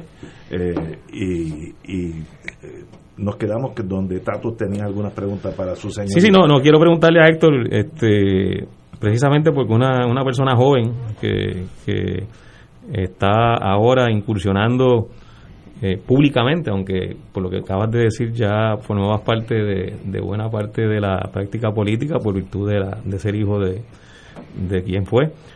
Eh, como persona joven que está dentro del Partido Popular, ¿qué ideas nuevas, si alguna, tú tienes para atender el tema del estatus político que el Partido Popular eh, ha sostenido desde su fundación, eh, el Estado Libre Asociado, en los años, precisamente a partir del 2016, se producen decisiones del Tribunal Supremo de Estados Unidos, ya se han discutido públicamente, Pueblo versus Sánchez Valle, eh, y luego se aprueba la ley promesa, de hecho el mismo día en que se da la decisión del Supremo, la ley promesa se hace invocando la cláusula territorial eh, de la Constitución de Estados Unidos, se impone una Junta de Control Fiscal que tiene en la práctica los poderes para aprobar el presupuesto como lo ha hecho en los últimos tres años. Eh, y los planes fiscales, negociar la deuda con los acreedores y tiene la representación del pueblo de Puerto Rico en esa negociación. Y dejar sin efecto leyes. Eh, y no, no, tiene además de todas esas facultades donde, donde cualquier ley que tenga un impacto presupuestario, la Junta decide si la ley se implanta o no. O sea que tiene, tiene los poderes ejecutivo, legislativo, y mencionábamos en este programa en, en semanas anteriores, que cualquier pleito eh, que origine una actuación de la Junta se dilucida en el Tribunal Federal, así que tampoco los tribunales de Puerto Rico tienen eh, vela en este entierro, para usar una frase. Entonces, eh, esa, esa realidad es una realidad que ha deslegitimizado eh, lo que hasta ahora eh, se, se conocía de los espacios pequeños de, de cierta autonomía que tenía el Estado Libre Asociado y en la práctica ha desbancado lo que lo que ha sido el Estado Libre Asociado, por lo menos como se, se, se proyectó y se trató de, de vender incluso al mundo. Y para cualquier decisión importante que se quiera impulsar en Puerto Rico, eh, lo, lo, mencionaba en, tu intervención anterior, tiene que confrontar a la Junta de Control Fiscal. Así que el problema político, y, es, un, es un asunto de poder político, eh, el problema político está ahí, está en el, en el medio de toda la discusión, y si hablamos de desarrollo económico, pues podemos incluso... No terminamos hoy. Eh, no terminamos hoy. Así que, que, ¿con qué instrumento Puerto Rico va a diseñar su, su modelo económico, su potencialidad económica, su capacidad para participar de la economía internacional? si en términos políticos no tiene esos instrumentos para llevarlo a cabo. En ese, en ese, en, en ese contexto, tu visión en cuanto a si el Partido Popular, como está hoy, puede ser el partido que atiende esos desafíos, obviamente yo, yo creo que no, ¿verdad? Pero tú estás en el Partido Popular y por eso te hago la pregunta. Y como persona joven, ¿qué ideas nuevas tú traes sobre ese tema? Te tengo que decir que yo soy Estado librista. Eh, pero el Partido Popular existió antes del Estado Libre Asociado y tenemos una Junta de Control Fiscal, como estabas diciendo, en donde ya se ha hablado a nivel del Congreso, ¿verdad? A nivel federal, de que el tema del estatus no es un issue por los próximos 5 a 10 años. Así que el Partido Popular se tiene que encargar en el próximo cuatro años de traer una sana administración pública, un, un, devolverle la credibilidad y la transparencia a las instituciones públicas del país que se ha perdido. Se ha perdido la credibilidad en Washington como se ha perdido en Puerto Rico y se tiene que encargar de balancear los presupuestos por los próximos años, próximos 5 años, para que poder salir de la Junta de Control Fiscal. Pero la misma ley promesa... Eh, tiene una sección que habla de hacer, eh, de crear desarrollo económico en la isla y es un, es un nicho y un tema que la Junta de Control Fiscal hasta el día de hoy eh, no ha tocado. Así que es un tema que la próxima administración que venga tiene que exigir el que se empiece a crear el desarrollo económico de la isla. Se está hablando nuevamente. Eh, por la situación del, del, del, del, del COVID, de la, de la pandemia, en donde los Estados Unidos se había afectado por, por en, en, la, en su línea eh, de manufactura en cuanto a los medicamentos, por la paralización que hubo en el tránsito eh, aéreo, marítimo, en donde no, los medicamentos, pues, por ciertas razones no, no estaban llegando de la manera que ellos querían, y se está hablando nuevamente de traer manufacturas a, la, a, a, los Estados Unidos y ahí eh, eso es un nicho económico, de desarrollo económico donde el, el, país, no el Partido Popular, el país se tiene que insertar y tiene que, pues, tiene que hablar con la Junta de Control Fiscal e ir juntos al Congreso de los Estados Unidos y exigir el que se devuelva eh, eh, la manufactura a la isla y eso crea un desarrollo económico eh, nuevamente en la isla. Da trabajo a la juventud, da trabajo a las personas profesionales. Pero la ley promesa no tiene una disposición que le asigne la responsabilidad del desarrollo económico. De hecho, lo único que tenía la ley promesa con relación al tema del desarrollo económico era el título 7 en la que se creaba un grupo de trabajo, un tax force, que lo dirigió Orin Hash, rindió su informe en diciembre del 2016. Todavía estamos esperando los resultados. Porque además el informe no tenía cosas grandes, porque el propio Orin Hatch planteó que cualquier recomendación que se hiciera que implicara consecuencias políticas o ideológicas, él las iba a rechazar. Como por ejemplo era lo de la ley de cabotaje, la eliminación de la ley de cabotaje. Pero logramos, Entonces, una, logramos una excepción en, en este cuatrienio que fue una idea del Partido Popular, Héctor Ferrer y David pero, Bernier en el cabotaje aéreo. Así que sí se están dando ciertos promesa, mecanismos. Te quiero plantear que con relación a promesa, yo no cifraría esperanza en que con promesa se puede lograr el desarrollo económico, porque la ley no se hizo para eso. Oye, la ley promesa se hizo simplemente para que la Junta eh, pudiera ocupar eh, todo lo que tiene que ver con todo el proceso presupuestario, pudiera disponer del dinero del pueblo de Puerto Rico para pagar la deuda. Esa es la razón principal. Hay, hay una noticia aquí que tiene que ver con lo que están hablando ustedes, eh, que yo creo que es la noticia más importante de- este mes y en Puerto Rico como esto no es la año. o del año y es que Estados Unidos, Departamento de Transportación eh, de los Estados Unidos concedió, no es que la va a conceder, que ya la concedió una dispensa de carga aérea y de pasajeros para las- los aeropuertos internacionales de Puerto Rico. Eh, y ya ha sido aprobado y ya se anunció aquí en Puerto Rico como ya esto es historia. Eso es una noticia que podría tener un impacto gigantesco en Puerto Rico. Después que pase la pandemia. Yo vi los, yo vi los números y, y- y- y- Fíjate que si es bueno eso, es todavía mejor que, fue, que fuera también con el tráfico marítimo. Sí, sí. O sea, Sí, sí, pero- eh, eso apunta precisamente Pero a hay lo que negociar. Dame esto ahora, yo después hablamos de los barcos. Porque, dámelo primero. Pero en Estados Unidos, a mí me sorprendió, el aeropuerto más grande, pero por mucho, de carga aérea, no es ni Nueva York, Chicago, Los Ángeles, es al Anchorage, Alaska, porque tiene una dispensa que si tú vuelas televisores Sony a Anchorage, algunos pueden salir para California, otros para Texas, otros para Canadá, pero el, el avión puede seguir, el avión Air Japan puede seguir a Minnesota. Eso ahora mismo, antes de eso, y esto puede ser, puede ser que Puerto Rico, si lo hacen bien y no meten batatas política. políticas, sí, porque entonces lo destruyen. Y yo conozco, y yo conozco los muchachos. Si lo hacen bien, puede ser el Anchorage Alaska en el Caribe y todos los toda la carga aérea que va de va de Sudamérica alguna va a seguir para Estados Unidos, alguna va a seguir para Europa, etcétera. Puede seguir en el mismo avión. Si llega un avión de la Varig eh, brasilera, ese avión puede parar aquí y seguir para Chicago, que ahora mismo no puede. Pero si ese ha sido un planteamiento que no hemos hecho, eso ha sido un planteamiento que se ha hecho desde hace décadas. Pero ahora por está el, por movimiento independentista. Sí, no, es verdad, Y es que cierto. finalmente, claro, la- Lleva la- 20 la años. gota está dando, dando de la digo, piedra tanto hasta que hace el, el- y en el aspecto hoyo. marítimo Pero es uno de los grandes escollos que tiene el puerto de Ponce. Pues para esa poder es una de las razones por la cual fracasó. Y, y- y como bien menciona Arturo, en tiempos eh, sin COVID, pues es lo ideal, ¿no? Para que esto funcione, porque parte del problema que tiene el aeropuerto Luis Muñoz Marín es que, pues, eh, hay que buscar, y ahora por fin parece que se puede, que aviones con pasajeros puedan parar en el Sí. Muñoz Marín, Y seguir para Chicago. dejar gente aquí, el que Miami. se quede, recoger otros pasajeros y seguirlo para otro destino. Pero quiero aclarar que esto es un tema que a veces se queda en el aire porque se asume que el público lo conoce con la cuestión de la ley de cabotaje. O sea, no es que eso aplica solamente a Puerto Rico, eso aplica a todos los Estados Unidos. Seguro. Eh, el- la ley de Estados Unidos. Por eso, eh, eh, pero que aplica a Hawái, Alaska, también tienen el problema de la ley de cabotaje. las Islas Vírgenes. Eh, por excepción, es cierto, eh, eh, para el combustible, ¿no? No, no completo. Pero recuérdate que las, las Islas Vírgenes son una zona aduanera aparte. No, en- No en- es la misma zona de aduanera de Estados Unidos. En las Islas Vírgenes es un territorio Es una zona eh, una- fue- y es yo yo en pueblo traía furgones de Port Elizabeth, New Jersey a San Tomás y Port Elizabeth, New Jersey a San Juan, el mismo furgón y la misma distancia.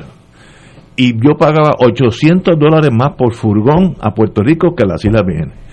Por furgón. Y uno trae cientos de miles al año. Imagínate el dinero Pero- que se va ahí. Pero al ser una zona aduanera distinta, el problema es que, por ejemplo, si tú manufacturas algo en las Islas Vírgenes, tienes que Sí. pasar por el proceso de aduana para los Sí. Estados Unidos. Sí, sí. Puerto Rico no, No, sí. está en la misma Sí, zona. es que- y facilita la manufactura aquí, ¿no? Eh, eh, Es que hay- eh, depende de lo que quieras hacer en tu esquema de desarrollo económico. Pero a veces es bueno, a veces es malo. Cuando empiecen ustedes a, le- a legislar el año que viene en torno a esta zona franca, recuérdate la reunión de hoy, no metan guanábanas cosa allí. política, no. Van a arruinar. Estoy de acuerdo y, y- y tienes, tienes la oportunidad de desarrollar aeropuertos regionales como es el, caso de Aguadilla y el caso de Ceiba. No tan solo tienes que utilizar la, la zona de San Juan y la capital, ti- tienes la oportunidad de desarrollar regiones aparte de la zona metropolitana para crear un desarrollo económico en donde puedas, su- eh, en, en ejemplo de Aguadilla, puedes utilizar el, recinto de Mayagüez para utilizar los estudiantes que se están graduando. Y ahí ya está Ya está así que y- ya- podrías crear un, claro. un nuevo nicho económico que traería, cuando yo vi los números de esa propuesta del 2016, a lo- ahora que ya llegó, pues eh, deben haber estudios nuevos, pero en aquellos tiempos se hablaba de, de millo- muchos millones Bueno, yo- nuevos a la economía, así que es algo positivo de cara al futuro, pero como dice Ignacio, no podemos poner batatas políticas a dirigir los esfuerzos de traer eh, nuevas compañías a la isla. Mira, yo, yo soy a veces medio, tengo un, un pasatiempo medio raro, y es que tengo una aplicación en mi teléfono donde yo miro los aviones que entran y salen de los aeropuertos de Puerto Rico. A mí me encanta ver eso en vivo. Y de repente yo veo que en ruta para Europa, en dirección a Europa, aviones gigantescos, 767 o 777, saliendo de Aguadilla para Inglaterra, Francia, Charter. y es, claro, no, pero es manufactura. Ah, ¿no? aviones, sí. aviones de carga sí, sí, sí, que, sí, sí, que- correcto. que llenan, se llenan de mercancía en Aguadilla y salen para el resto del mundo. Y uno no, uno no se da cuenta de la importancia de estos aeropuertos regionales. Y Aguadilla puede ser eh, cuatro veces eso. Ya está pasando. Pero que, que vamos a seguir potenciando eh, eh, esto. eh, eh, No, no, y, y la importancia de la posición geográfica nuestra. Fíjate que, que esa es de, esas son de las características de nuestra geografía natural que nosotros no la podemos aprovechar al máximo precisamente por las limitaciones políticas que tenemos.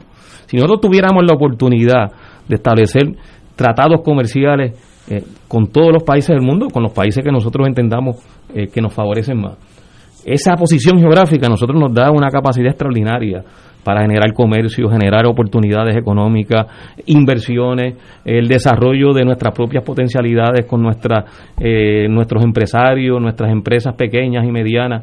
E- Esa es la gran eh, facilidad que le permite a los países que tienen los instrumentos completos políticos para poder decidir, para poder manejarse en una economía internacional que requiere de participantes con esa capacidad que ahora mismo no lo tenemos, por eso le hacía la pregunta aquí al, amigo Héctor eh, sobre el estatus, eh, es importantísimo atenderlo porque todo lo que podamos plantear como desarrollo económico choca contra esa pared cada vez que tengamos que lidiar con situaciones donde el espacio está ocupado por la legislación federal. Exacto, yo creo que la, la- la cuestión es sencilla. ¿Podrá el Partido Popular en un futuro lograr una concepción ideológica de mantener unos lazos tan estrechos con los Estados Unidos a base de los elementos que ha identificado como ciudadanía común, que no es nada extraña con cualquier ciudadanía nacional del país? Este, y otras como el ingreso y salida, moneda común, defensa común, etcétera, y que pudieran establecer un vínculo económico especial con los Estados Unidos donde se le pueda, a base de lo que ha explicado Tato ahora mismo, eh, venderle a los norteamericanos de que nosotros con ese tipo de posibilidad en el ejercicio de algún grado de soberanía nuestro, podemos entonces tener una relación económica incluso más Pero- saludable y beneficiosa para los norteamericanos que la que tienen Pero, hoy. pero, pero, vamos.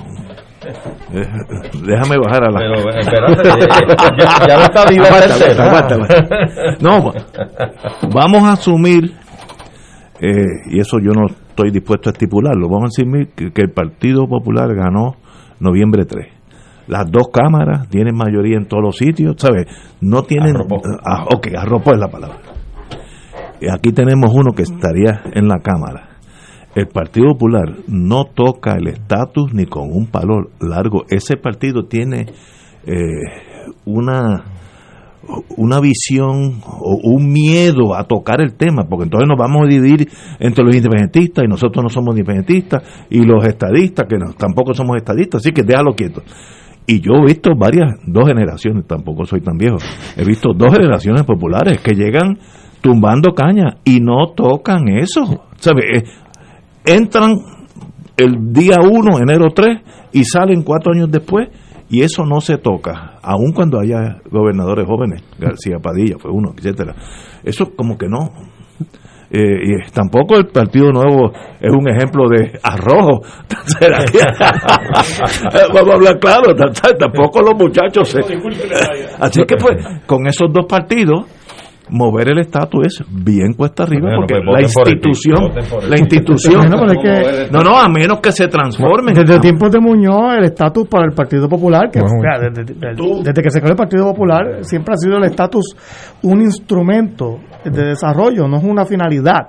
En la medida en que el esquema de Lela me permita a mí atraer inversiones, eh, crear una economía que está como está, no por culpa del estatus necesariamente, es por culpa de malas administraciones, ¿no? O sea, el estatus no fue el que firmó la carta aquella de Pedro Rosselló diciendo aquí no hacen falta las 936, la firmó un gobernador.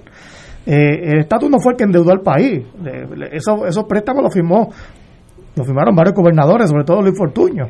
Eh, y, y a veces se busca un chivo expiatorio, pero el ELA es un instrumento, los populares no vemos el estatus como la última finalidad, es qué yo puedo hacer para mejorar el país. Y todavía vemos el ELA eh, como un instrumento muy válido, con una autonomía fiscal, unas ventajas de estar dentro de la zona aduanera, eh, ciudadanía por nacimiento, que la gente en Puerto Rico lo quiere. Eh, yo sé que, que Casi hay- todos, no todos. Yo sé que hay críticas, que, que, que, la- que mucha gente va a decir, ah, pues eso no sirve. Bueno, pero nosotros lo vemos así. Y a fin de cuentas, tenemos que... pa- pa-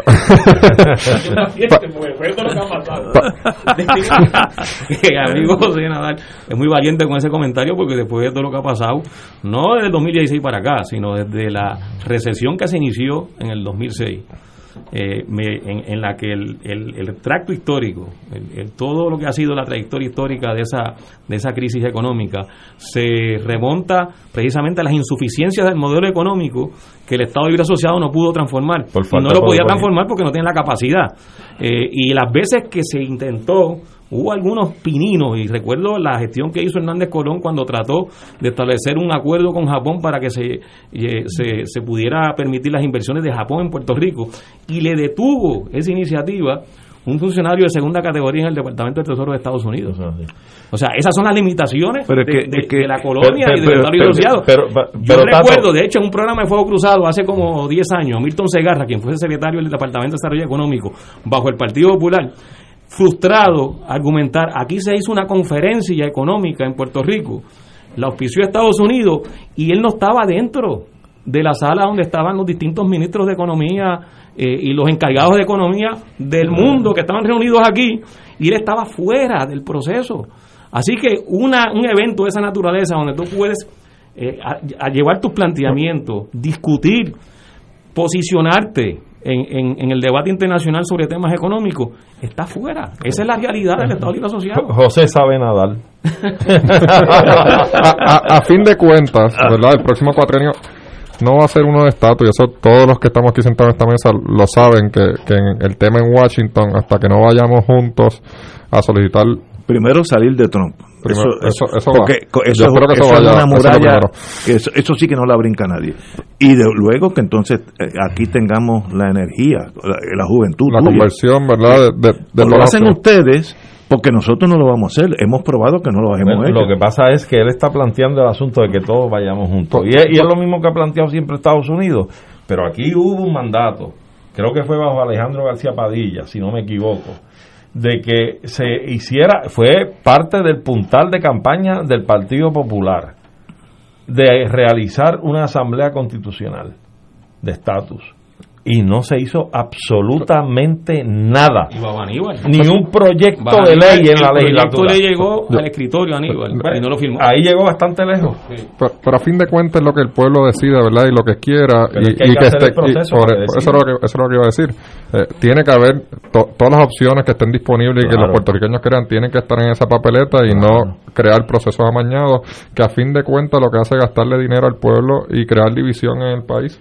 Pero- o, o- o- nos creemos que los últimos plebiscitos han realizado algo o que el de noviembre 3 va a cambiar algo No, en el país. absolutamente nada. Por eso es que creemos en, una- en un mecanismo procesal como la Asamblea Constitucional de Estatus, donde todas las ideologías van a estar representadas en esa Asamblea Constitucional. Pero la gente tiene que votar por ella. Claro, Ese es el issue, que sea claro. un proceso limpio de votación. Por eso, no, no, pero es- son varias votaciones, pues la primera debe ser para Pero escoger coger los, los- constituyentes, Sí, ¿eh?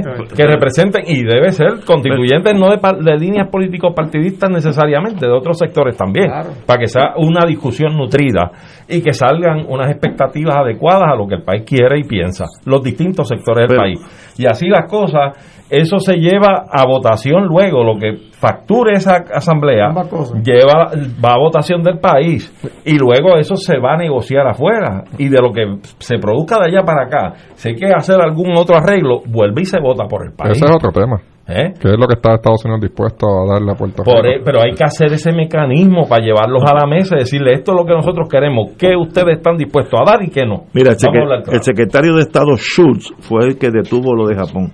Me dicen porque uno, J. Ortiz Dalio dice él estuvo envuelto en esa Sí, redacción. sí, sí, y Schultz dijo, no. y tiene razón Schultz. Si tú eres un territorio, una colonia, tú no para estar caminando con pantalones largos por el mundo. Tú eres un nene. ca- de Schultz, pero pasó. Mire, como incidentes jocosos, ¿se acuerdan cuando en Puerto Rico se celebró una cumbre de presidentes? Sí. Era Gerald Ford, el presidente En el de Estados Dorado, Unidos. en el Dorado. Y Hernández Colón no le invitaron al aeropuerto a recibir a los presidentes. Y fue el- el en la escena aquella o el incidente aquel en que, Que tumbó que el- tuvo que brincar una verja. Una verja. Y, y Eh, tuvo que usar unos pantalones prestados. No, como pero- consecuencia del No, pero yo, yo tengo entendido que estaba invitado y simplemente no- el tapón no le permitió llegar porque había unas manifestaciones afuera y tuvo que literalmente brincar la, brincar la, puerta, la verja La del verja, aeropuerto. sí. Eh, para los hoteles. Pero en aquel tiempo él podía brincar la verja, era joven. Ya ni eso, porque pues en paz descanse. No, no, pero, eh, eh, pero la verdad que, que mira, yo, yo creo que Puerto Rico puede hacer muchas más cosas de las que ha hecho, ¿no? Yo sé que los poderes no son eh, ilimitados, hay una limitación de poderes por estar unidos a los Estados Unidos, por el esquema que sea. Si hubiese bajo la estabilidad sería lo mismo, o peor. O peor. O peor. Sí, claro. Así que, eh, pero de todos modos, a veces yo, yo, yo encuentro que estamos dejando de hacer cosas que podemos hacer por nosotros mismos autolimitarnos. El estado de Nueva York y el estado de Texas eh, y hasta ciudades grandes de Estados Unidos, Chicago, tienen oficinas comerciales en China. Sí, no, no, estoy ¿Por qué Puerto. Rico no hace eso? De hecho, este gobierno lo que hizo fue cerrarlas todas. Cerró la de, la de España, Panamá. Panamá, eh, la, había una de México, eh, porque nosotros mismos nos queremos disparar en el pie y nos limitamos. Es no que puede ser así. Es que eso va contra la ideología de anexión, porque Eh, te está dando una representación, aunque Pero- limitada, claro, pero- a nivel internacional. Pero, pero ¿cómo, si, ¿cómo si el Estado de la Florida lo hace, nosotros que tenemos más que ofrecer, Claro. no lo hacemos? Pues nos estamos autolimitando. Entonces, ah, bueno, la culpa es del estatus. Pues yo entiendo que ese es el, hecho- el, el debate político, pues lo, lo usan, pero es culpa de nosotros mismos. Y, y, y de más está decir que no estoy complacido 100% con el trato y con la relación que tenemos ahora mismo, ¿verdad? Hay que aspirar a más, eh, pero la- ninguna relación en el mundo es perfecta y, y todas las relaciones con comunicación y, y, y, y- y con ganas de trabajar y echarla hacia adelante, pues puede, puede prosperar. Y, eso es lo que tenemos que aspirar. Lo que pasa es que esta es bastante imperfecta. Sí. Y, y la historia ha demostrado que ya este, venció su término. venció su término. O sea, nosotros llevamos, este, ¿cuántos años ya? 14 años de recesión económica. Bajo el Estado libre asociado, entre comillas. Eh, y, y ha habido administraciones bajo el Partido Popular y administraciones bajo el PNP. ¿Qué? ¿Se ha salido de la recesión económica? No se ha salido. ¿Qué Así que la, la- hay que hacer unos cambios y tienen que hacer unos cambios radicales, no solo en el modelo económico, sino en la capacidad política para poder instrumentar las políticas económicas, porque las políticas económicas requieren capacidad institucional para poderlas hacer. Y si tiene unas limitaciones tan obvias, y ahora con una Junta de Control Fiscal, y si la postura, Héctor, es que hasta que no venza el término de la Junta de Control Fiscal, no vamos a atender el tema de nuestras insuficiencias políticas e institucionales, pues estamos lapachando en el mismo eh, problemas, o sea, en, en, en el hoyo donde hemos caído, nos quedaremos ahí dando vueltas. Pero- si esa es la postura. Entonces, los países que prosperan en el mundo son los que tienen ese juego de pierna que le permite la realidad política de poder hacer lo que entiendan conveniente hacer. Si quieren hacer comercio con China, hacen comercio con China. Si lo combinan con China y con Estados Unidos, lo combinan. De hecho, lo que, lo que, lo que recomiendan eh, lo- los economistas expertos en este tipo de diseño de desarrollo económico es que el, el vínculo comercial debe ser lo más diversificado para no depender De una sola- de una sola relación comercial, que es el caso nuestro. ¿Cuál es, ¿Cuál es el caso nuestro? Nosotros dependemos 85%, tanto en las importaciones como en las exportaciones de- del mercado de Estados Unidos. Entonces, cuando Estados Unidos entra en crisis, pues aquí la crisis se complica, se- Pero- es, es pero- doblemente pero es que- aguda. Y esa, y esa realidad no la tienen otros países que han podido diversificar eh, su- sus relaciones económicas, sus convenios económicos, sus vínculos económicos. Han logrado también inversiones de distintos eh, países, no depender de, un sola, de una sola fuente de inversión. Y eso le da más capacidad, no solo para manejar su economía, sino para generar desarrollo económico que a fin de cuentas lo que persigue es el bienestar de la gente, y Pero el bienestar ese- de la sociedad. esa- la tesis tuya, y no estoy quitándole ni una coma, es correcta dentro de una visión de que en el, eventualmente seremos una república y tendremos todos los poderes, igual que Francia, Portugal, Inglaterra, y, y no, hay, no hay problema. Si eso es así, sí, el problema es que en el Partido Popular, que lo tengo aquí en lo- por los dos flancos, Eso no pasa todos los días. Eso no pasa todos los en el días. Partido Popular y en el Partido Nuevo, la tendencia es a no tocar esa relación que está obsoleta. Estamos dirigiendo, yendo a Nueva York en un dirigible en vez de un avión. Pero veo una inercia del puertorriqueño, no los políticos, no los, los analistas, no los profesores. El puertorriqueño promedio no se siente agredido. Cuando, cuando a mí me dijo un agente de inteligencia mucho, hace muchos años, cuando Rodesia estaba dando problemas, dice, mira, cuando tú llegas a un aeropuerto, llegas a un aeropuerto, mira a la gente y tú te vas a dar cuenta si en esa sociedad está algo malo. Si, mu- si mucha gente mire para el piso o te miran agresivamente o están eh, inquietos entre ellos. En el aeropuerto nada más yo sé lo que va a pasar. Mira el aeropuerto de aquí, bueno, eh, lo que queda, ¿no? Eh, porque ahora mucho menos viajantes, pero si miras al puertorriqueño promedio, yo no lo veo inquieto con el estatus, que debiera estar con, con ustedes, estoy de acuerdo, pero no está. Y el Partido Nuevo ni te ocupe, porque eso es lo que quiere que brincar hacia el Estado. Así que con ese ni, ni hablar de estadidad y soberanía, ¿no? De, de, de república. Por tanto, desde el punto de vista eh, político, yo veo muy pocos cambios, a menos que siempre uno guarda la- el, el doble seis para lo último. Y esa, es- esa es mi tesis. Bueno, que Ignacio, mira. Estados Unidos lo que quiere es eventualmente salir de Puerto Rico. Y va a venir de allá para acá. Si miramos lo último que ha habido en los últimos dos años, Estados Unidos tiene una ley 54 contra nosotros, un maltrato. Un maltrato. Bueno, aquí yo tengo lo que dice Trump. Ah, bueno, pero, pero, no, pero, pero ahora es delito, ahora es ley 50. Pero Ignacio, hoy, hoy- pero mira, Hoy, Pier- hoy Pierluisi, Entraron aquí. hoy Pierluisi se dio cuenta que Donald Trump le faltó respeto a Puerto Rico. Bueno, Cuando vino a tirar No papeles toalla no dijo nada. No, no, no, pero ¿Eh? eh, hoy el, el ex secretario de Defensa de Estados Unidos, de, ¿cómo se llama esta cosa? Eh, eh, seguridad interna, Internal Security, citó a Trump hablando de nosotros como gente sucia y pobre. En ese ambiente, eso es maltrato. Y que nos Lo- quería intercambiar.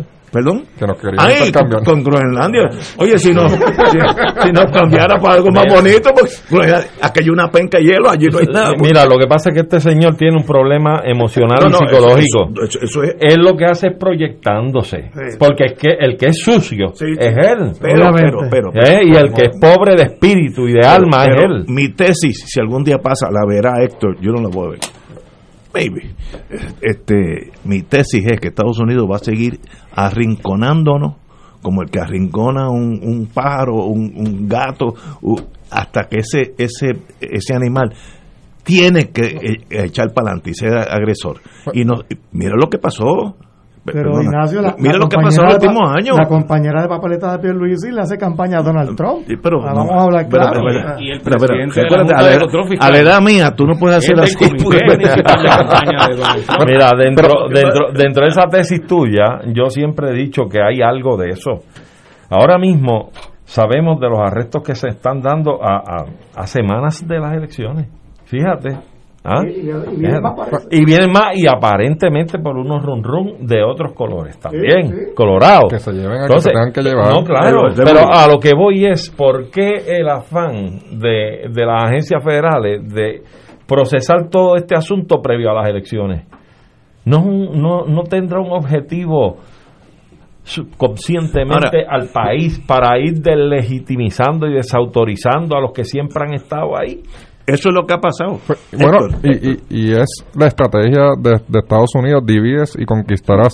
Mientras los puertorriqueños sigamos peleando media- por la ideología y en vez de ponernos de acuerdo y llevar un mensaje claro a los Estados Unidos, continuaremos de la misma forma que estamos en el presente. el maltrato va a seguir. Mira, Sí, claro. un momento claro, como si yo soy abogado, tengo esa tara. ¿Te acu- te acuerdas la discusión ante el Supremo de, de que estaba el Solicitor General Sánchez Valle. Sánchez Valle y el juez? Cuando los jueces se echan para atrás es que están pensando. Y, y- y te- tú crees que no te están oyendo, pero te están oyendo. Pero cuando algo le molesta, los jueces Se se- se- se y enfer- te miran. se van al Eso, el que está en corte, uno, uno sabe medir. Y cuando la subprocuradora dijo que Puerto Rico tiene todos los eh, Estados Unidos tiene todos los poderes dados en la Constitución, eh, eh, el, Congreso es el, la última palabra. El juez se levantó y dijo, pero esto no ha sido la ponencia de ustedes en las Naciones Unidas, etcétera, en el pasado. Dice, no, no, no, es que esta es la posición de nosotros. Eso es un piñazo al status quo.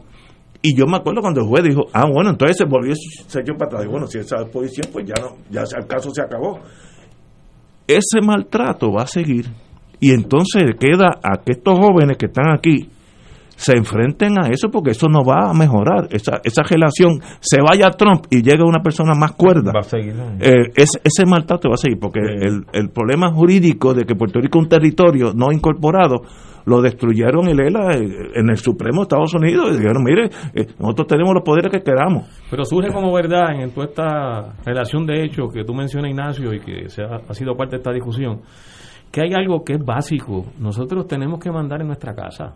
O sea, no puede mandar otro. sí pero es No que la masa otra. votante Nosotros no quiere en Puerto eso Rico tenemos que los puertorriqueños y puertorriqueñas decidir qué es lo que queremos hacer con nuestro país. bueno yo sé Pero no puede, no puede decidirlo otro país. Hay- no, no, no, no, no, no, lo puede, cierto, no lo puede, no lo puede Pero que imponer. la mitad de los votantes quieren no ser lo puede Estado. imponer una invasión en El noven- 1998. y más del 90% quiere Y una no lo puede imponer agencias federales que han reprimido Pero- el movimiento independentista y lo que ha sido un sector importantísimo en la historia política de Puerto Rico a favor de nuestra descolonización y de la independencia. Eh, que incluso eh, en, en esos años del 30, donde surge el Partido Popular, el sentimiento independentista era el sentimiento mayoritario en el país. eso no, No, y en el existe. Partido Popular. Y incluso Pero en es el que- Partido Popular en sus orígenes. pero es que eso estamos se- hablando- Se, se aprueba la Constitución de Puerto Rico en 1952, como mencionábamos en el programa pasado, se aprobó bajo la ley de la Mordaza, aprobada en 1948, que fue una ley para silenciar, perseguir, encarcelar a todo aquel que fuera opositor del gobierno de Estados Unidos en Puerto Rico. Es que es correcto. Y ese, y ese fue el contexto en que se aprueba la Constitución de Puerto Rico en 1952. Entonces nosotros tenemos que mandar en Puerto Rico, no pueden mandar otros y otras, porque es la forma de nosotros diseñar nuestra casa, nuestro hogar, lo que Pero queremos ser de como familia a base de lo que nosotros entendemos eh, es lo, lo correcto, lo que son nuestras querencias, lo que son nuestras expectativas, nuestros deseos, para enfrentar los desafíos que existen inevitablemente y que hay que manejarlos, pero lo tenemos que hacer nosotros y nosotras. Y entonces hasta que eso no se resuelva, eh, pues vamos a tener los problemas de incapacidad para atender las cosas, no solo las pequeñas, sino las grandes, que son las que en última instancia definen el curso de las cosas. eh, un, un reality check. En estas elecciones, en 76 días, eso, es, esa, esa dialéctica con el futuro nuestro va a estar en, en la línea de en la línea de juego. No va a estar. Lo más inmediato. Aquí va a haber un. La mitad de los votantes van a querer ser Estado, así a los Wyoming. Y la otra mitad va a querer seguir territorio a los Puerto Rico. Pues mire, pues. Ok, mira, lo que pasa es que Pero ustedes están. esas pero- pero espérate, esas no, cosas le- cambian, Ignacio. O sea, como Bueno, tú pues, has mencionado pero- en otras espérate, ocasiones. espérate. No me hable de cambio. Mira, La- que, no, la- que no tome muchos años. Mira, Tato la cosa está. estática y las cosas cambian. Nadie pensaba. Nadie pensaba lo que ocurrió. De, de repente yo oigo a Arturo y Arturo está como Muñoz en el 40. No, no, no, viendo como dos extremos. No, no, no, es que, mira, Tato tiene absoluta razón y yo estoy solidario con lo que dice Tato porque ese es el resultado donde tenemos que estar. Lo que plantea Ignacio, por otro lado, es la realidad que se vive hoy. Ahora yo voy a conjugar con esos dos puntos parte de tu tesis, que es la que yo en parte pienso, ¿no? Esa política de provocación de desafecto, que es el maltrato que tú Sí, la ley señalas, 54. es el que yo estoy pensando que está tratando, y eso no es, un, eh, no es un efecto inmediato el que se logra con eso. Si no había gente aplaudiendo a Trump cuando tiraba el papelito toalla, cuando debieron tirárselo para atrás en la cara, porque es una cuestión de dignidad y de vergüenza. Y no me importa si es presidente de Estados Unidos o es el Papa. Si viene el Papa a ofender, también hay que, que reclamar la dignidad. Totalmente de acuerdo. Ahora, ese proceso de, de desafecto que tiene Estados Unidos, desde mi punto de vista, va dirigido a poco a poco ir cambiando la psiquis del puertorriqueño, que hoy, como tú dices, la mitad quieren ser el Estado y otros que no quieren mover la cosa. ¿eh? Porque va a llegar el punto que el puertorriqueño, ya sea la, las generaciones nuestras o los que vienen, se van a plantear y a replantear el asunto y van a decir, pero ¿qué es esto? Pero, si nosotros tenemos la necesidad de mandarnos nosotros mismos. Pero es que eso no está en la mente, eso está en la mente de ustedes, de una generación. Eh, tú hablaste ahora de los años 30 y 40. Mira, la mitad de la gente, pues, no la mitad, eh, lo sé por una escuela que de, solicitud de ingreso, una escuela de, de las de arriba, eh, privada, un 20% no sabían quién es Muñoz Marín, nunca habían oído Muñoz Marín, un aeropuerto. O sea, en otras palabras, el mundo sigue caminando y nosotros pensamos batallas que ya no existen. Que ya Eh, se dieron. Bueno, sí, ya, se ganaron o se perdieron. Y el elector lo que, lo que recibe hoy, por ejemplo, es que arrestaron a otro legislador. Está desconfiando de un gobierno. Eh, eh, a la gente le va mal, sobre todo ahora con este tema de la pandemia. La economía está fatal. Eh, la gente quiere que alguien le resuelva sus problemas y que le provea ahora, ahora, no mañana, eh, un gobierno honesto por lo menos. Y eso es lo que la gente busca en noviembre. O sea, no, no tanto Oye. temas... eh, eh, eh, Hablando con Héctor, y espero que te recuerde de esta reunión hoy aquí. Tú vas a estar ya mismo en la Cámara de Representantes. Eso es eso yo soy buen apostador y vas a estar allí. El momento crucial en tu vida va a ser cuando los intereses de tu partido choquen con los tuyos. Entonces tú vas a tener Ya ha pasado. dos, dos, dos, no, pero velo lo que viene ahora, velo lo que viene ahora. Y entonces tú vas a tener que decidir, camino solo y me pongo a que me, hasta me voten de partido o me voy con la mayoría. Y el, el establishment, esa palabra inglesa es mejor que en español, ese establishment tiene mil formas de tragarte. Porque es- puede ser dulce contigo, te dan una oficina que mira al Atlántico preciosa. Es así.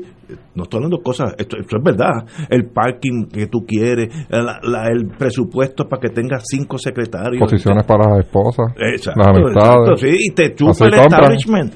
Pero, entonces, Pero- pero, Ignacio, ahí cuando pase eso, A lo mejor Héctor no se atreve a hablar. Yo voy a ser su abogado aquí. Él fue, eh, ¿verdad?, interno en el Senado en un momento dado. Yo lo eh, fue a Proma Córdoba. Y yo nunca me olvido que yo, eso fue el pasado cuatrenio. Yo presidía la Comisión de Hacienda y mi oficina daba para el mar ahí frente al Capitolio. Ya, ya lo habían hablado. No, no, no, no, porque era, era una oficina importante. Que, No, que- no, que sí, de hecho, sí. que, fue de Muñoz en un momento dado. Imagínate, ya, ya, ya, ya. Entonces yo de repente, hay una, hay había un piquete afuera del Capitolio. ¿Y quién era el líder del piquete? Este. Héctor Ferrer. Oye, y yo decía, pero, pero, pero, pero, él, pero él no trabajaba aquí, ahora está piqueteando. Porque Héctor tiene independencia de criterio. Y, yo, Muy bueno. y, y ahí se ganó mi respeto. Eso se respeta. Sí. No, mi único consejo, y lo digo porque él no se atreve a decirlo, pero yo lo digo. pero mi único consejo a ti es no cambies porque la tentación va a ser abrumadora Claro. para que seas otro más. Y, y con- Y eso y morirse es la misma cosa, Y- porque si eres otro más, ¿para qué existir? Tú sabes. y concuerdo contigo, Ignacio, en todo lo que has dicho. Eh, la, nueva cepa, ¿verdad? O la nueva generación o las nuevas personas que, que, entren al ruedo político tienen que tener en mente una sola cosa, el bienestar de Puerto Rico y, y cuando el bienestar de Puerto Rico eh, y lo que quiera un partido político por X o Y razón, cuando se entresalan esa, esas ideas o ese choque, hay que coger el bienestar de Puerto Rico y, ese es mi compromiso eso fue lo que eso es lo que me ha enseñado en mi casa que Puerto Rico siempre primero sobre cualquier aspiración personal o, o, partidista y, y a lo mejor eso puede costar votos o, o lo que sea pero eh, eh, ese ese va a ser mi centro siempre poner al país por delante de cualquier cosa Eh, yo espero que te recuerdes. Es más, si algún día nos vemos, eh, quiero que me jales a la oreja para el lado, nos, fui- nos ponemos un vinito juntos y me digas las tentaciones que te van a llegar. Claro.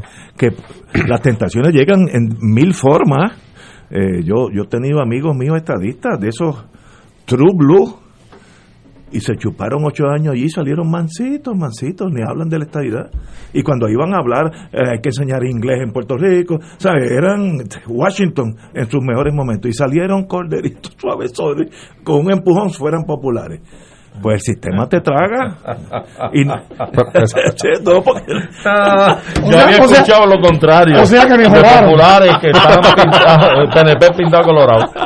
Pero ahora que to- to- tocaron el tema de, de verdad del inglés eh, en las escuelas públicas, tocaron el tema de la historia de Puerto Rico en donde hay, hay un desconocimiento general y es parte de un sistema de educación fracasado que tenemos que mejorar. Eh, La, nueva cepa tiene que conocer de dónde venimos para saber hacia dónde vamos. Eh, La nueva cepa tiene que aprender diferentes lenguajes, no importa si es inglés, no importa si es chino mandarín, porque el mundo es uno globalizado y, y- y lo ha venido hablando y tenemos que insertar a, a nuestro futuro en, en este mundo globalizado y le tenemos que enseñar los distintos lenguajes, le tenemos que enseñar nuestra historia sin miedo alguno, contarle la historia como es, Como eh, es. como es, sin, sin, sin, sin, sin tener ese miedo, porque ni en la universidad a veces se enseña eh, eh, La historia. historia, la se enseña la historia. historia dependiendo del punto de vista de, de X o Y profesor. Pero Héctor, tú has dado un punto que a mí siempre me ha preocupado en términos de educación. Para comenzar, la educación tanto eh, formal y universitaria y demás, eso es una inversión social y de país.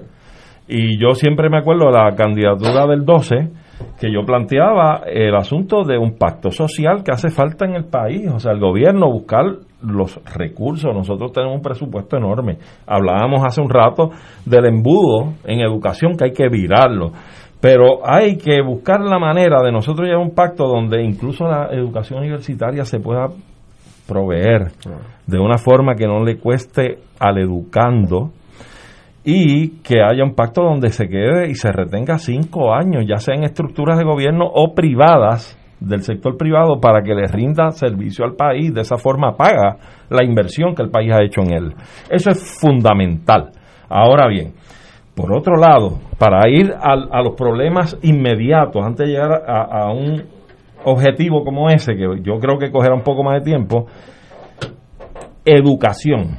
Educación depende mucho de propuestas federales. Y las propuestas federales te amarran al departamento y te imponen qué tipo de libros o qué tipo de estructura tienes que utilizar para X o Y materia.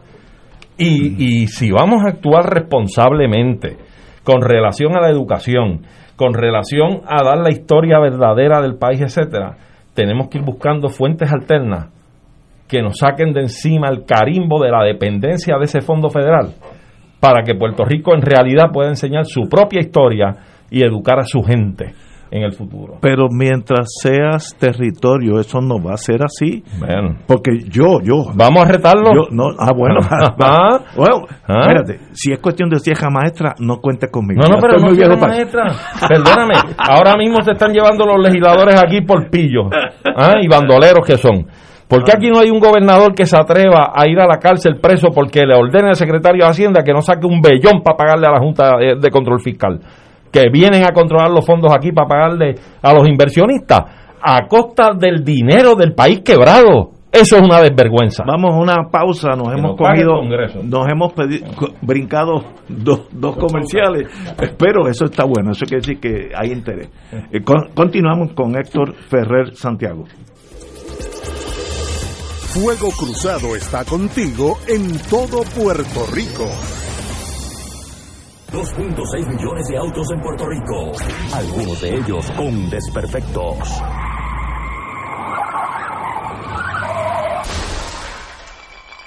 Autocontrol. Tu carro. Tu carro. Tu mundo. Lunes a viernes a las 11 de la mañana por Radio Paz 810 AM.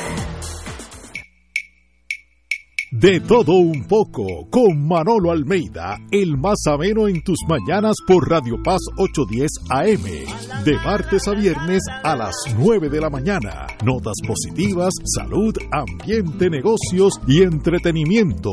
Manolo Almeida, doctora Bárbara Bustillo y la periodista Frances Ryan. De todo un poco, martes a viernes por Radio Paz. ¡Estamos vivos!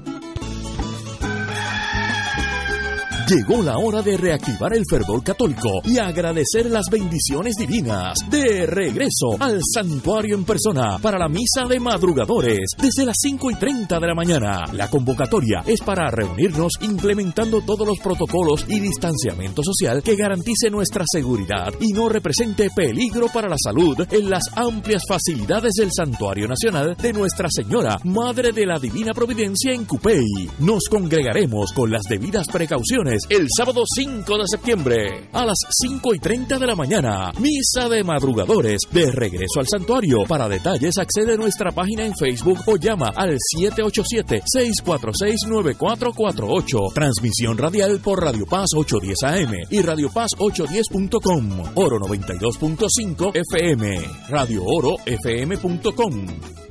Equino Musical, el único programa radial dedicado al mundo del caballo y su gente. Todos los lunes de 9 a 10 de la mañana por Radio Paz 810 AM con Manolo Almeida. Hablamos de caballos porque sabemos de caballos. Cada sábado de 9 a 11 de la mañana tendrás un encuentro con De Frente con la Verdad, donde se discuten asuntos que tocan de cerca la actualidad en todas sus perspectivas, las historias que afectan a tu diario vivir, estos y otros temas analizados desde el punto de vista evangélico. De Frente con la Verdad, todos los sábados de 9 a 11 de la mañana por Radio Paz 810. Y ahora continúa Fuego Cruzado.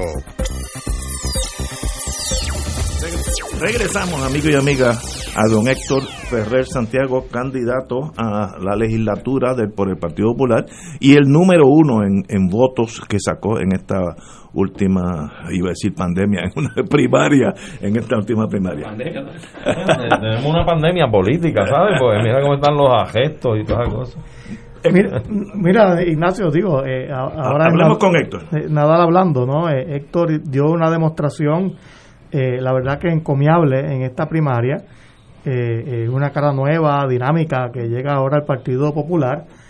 Y, y qué bueno, ¿no? Y allí con él, junto a él, entraron tres mujeres profesionales a esa papeleta, Yaramari Torres, eh, eh, Keilis Torres Méndez, Méndez Torres, perdón. Y Enid Monge. Y, y Enid Monge. Y, y yo creo que, que el Partido Popular ahora presenta eh, una oferta muy distinta ¿no? a la del PNP eh, eh, con diversidad y, y, capacidad, que es lo más importante. Y Héctor es parte de eso y me, me, llena, me llena de orgullo que esté aquí con nosotros, así que lo dejamos que, que, que se exprese. No, continúa añadiendo lo que está diciendo Nadal Power. Tengo entendido que en la primaria del domingo el, por lo menos en la papeleta de Asamblea Legislativa, llegamos creo que un 50% de, de candidatas, mujer, candidatas obviamente eh, eh, mujeres, así que es algo bien positivo para el Partido Popular, pero para el país, en donde la, la, la, la mayor representación, la, la, representación del país, pues está representada en esa papeleta con, con, con la incursión y la selección de, de, candidatas mujeres, así que eso es algo muy positivo, le da diversidad eh, y, esa papeleta de, de, acumulación, como está diciendo Nadal Power, es un cambio drástico en, en, el Partido Popular. Es probablemente la primera vez que hay tres mujeres en una papeleta a, a representante por acumulación, eso nunca se había visto. Eh, mayormente lo que hay es una o dos o incluso cero, así que de cara al futuro es algo positivo.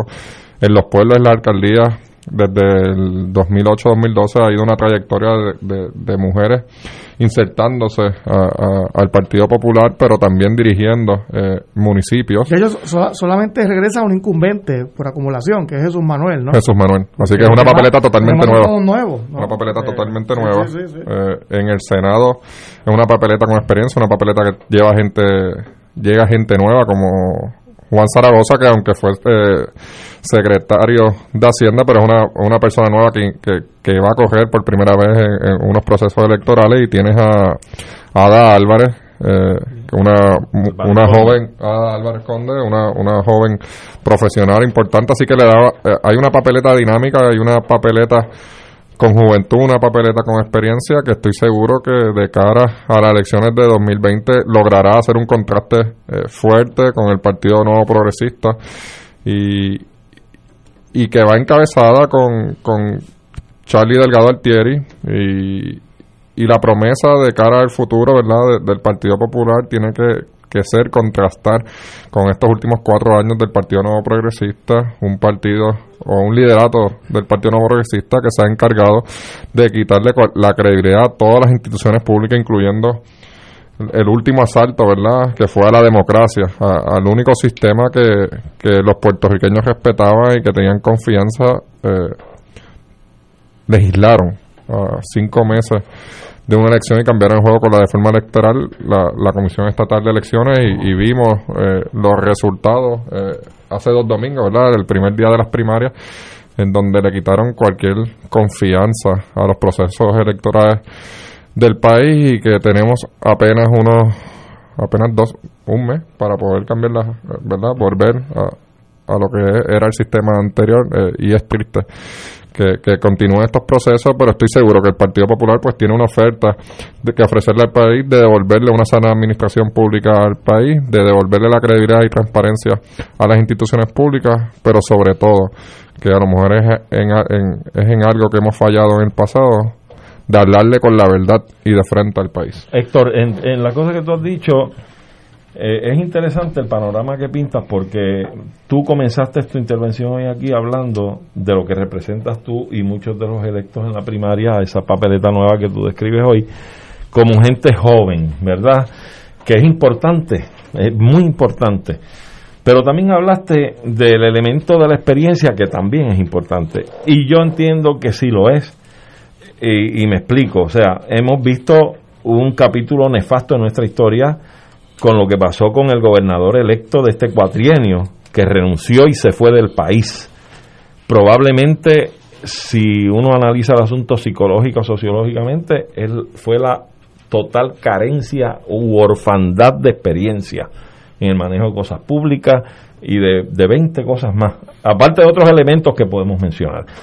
Pero ciertamente la experiencia es importante. Lo que hemos visto con el problema de las elecciones de las primarias y su desfase también fue producto de la inexperiencia, porque vimos que con la nueva legislación eh, electoral el efecto inmediato fue despedir gente de experiencia que había allí como los vicepresidentes. Y, el Partido Popular acaba de nombrar hoy al que era vicepresidente, Nicolás Gautier, como comisionado electoral, así que vamos a hacer un contraste muy bueno en, la Comisión Estatal de Elecciones. Yo lo, yo lo conozco, excelente funcionario. yo, y una persona seria. Muy bueno, así que excelente. Pues yo creo que eso es importante y, y a lo que iba era la posibilidad de que si, si, si ese es tu punto de vista, es cuestión de estar muy pendiente. Yo creo que también, en contraste con los candidatos que hubo de, en la primaria para la gobernación, el candidato electo por ustedes también tiende a ser una nueva cara a nivel nacional de Puerto Rico. ¿Por qué? Porque tenían mayor factor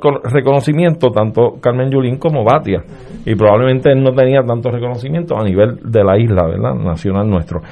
Pero si ese elemento es importante para ti, vigilante a que en las estructuras de administración, agencias de gobierno, asesores, etcétera, deben contar con gente de experiencia, no importa su ideología tampoco. Porque si ustedes están empeñados en el mejor beneficio para el país, en reconstruir el país, tienen que contar con la gente más seria, más honesta no importa cómo piensen en términos ideológicos. Totalmente de acuerdo y así fue que cambiamos un país, ¿verdad? Eh, la función principal del Partido Popular cuando se creó fue atraer las mejores mentes y los mejores talentos al servicio del país, no importaba la, ¿verdad? Eh, la ideología y, y, se, y en aquel momento pues algo que hemos dejado de hacer, eh, enviamos talento bueno, joven, de las universidades de Puerto Rico hacia los Estados Unidos o a cualquier otro país para que se desarrollaran académicamente y pudieran volver a la isla y, y, y servirle al país. Es una cosa que tenemos que hacer, pero diste un punto importante. Lo, lo, los buenos gobernantes que tiene el mundo se rodean de las personas más inteligentes o las personas más preparadas con diferentes visiones, porque es el choque de las visiones en donde, donde se progresan o, o se crean las mejores ideas. Una, una última pregunta, Héctor. Eh, tú, obviamente, estás participando del Partido Popular Democrático en estas elecciones. Eh, la plataforma del partido eh, ha sido resultado, o si se terminó, o si se está en, en, en proceso de elaboración, ha sido resultado de la participación eh, en la elaboración de la misma de los candidatos. En este caso, eh, si has participado tú en esa. La, la, la, plata la plataforma del Partido Popular eh, por ser histórico, eh, la primaria de los tres candidatos a gobernador y también por el factor del COVID, eh, se está creando. Va a haber una participación de los candidatos a la legislatura, va a haber una participación de los, de, los alcaldes y los candidatos a presidentes municipales para crear un proyecto de país que tiene que ser ratificado por la Asamblea General y, e incluso eh, te puedo adelantar que ya el candidato a gobernador Charlie Delgado lo que va a estar haciendo es que todo toda idea se va a hacer eh, en proyectos de ley en donde se le va a poner la mano a todos los candidatos a legislador y tienen que eh, hacer, hacer caucus y comprometerse una y, vez y ya él ha presentado ideas eh, relacionadas a la universidad y al departamento de educación que yo creo que es de las cosas más importantes ahora mismo ¿no? ideas específicas que ha ido anunciando en los últimos meses y, pero que te puedo adelantar que estas ideas se van a convertir en, proye en, en, en proyectos de ley que va a evaluar mediante caucus y nos tenemos que comprometer antes de entrar a la legislatura en aprobarlos o no, haciendo énfasis en que una vez lleguemos a la legislatura estemos preparados y estemos listos para darle a Puerto Rico una mejor, eh, un mejor país. Héctor, privilegio tenerte aquí. El mío. El mío eh. De verdad, uno que ya aquí hay unos cuantos con canas, empezando por mí, y yo noto esa, ese brío que tienen eh, los jóvenes, qué bueno, no cambies, sé tú mismo y cuando llegue el momento de la verdad, eh, usted baje por el lado de Puerto Rico y tendrá mi apoyo incondicional. Siempre y siempre tendré presente sus palabras y agradecido eh, por formar parte de, de, de este programa eh, histórico y, y, y, de mucho aprecio para, para las personas en Puerto Rico. No cambie, siga así, igual de joven. Hasta mañana, amigos.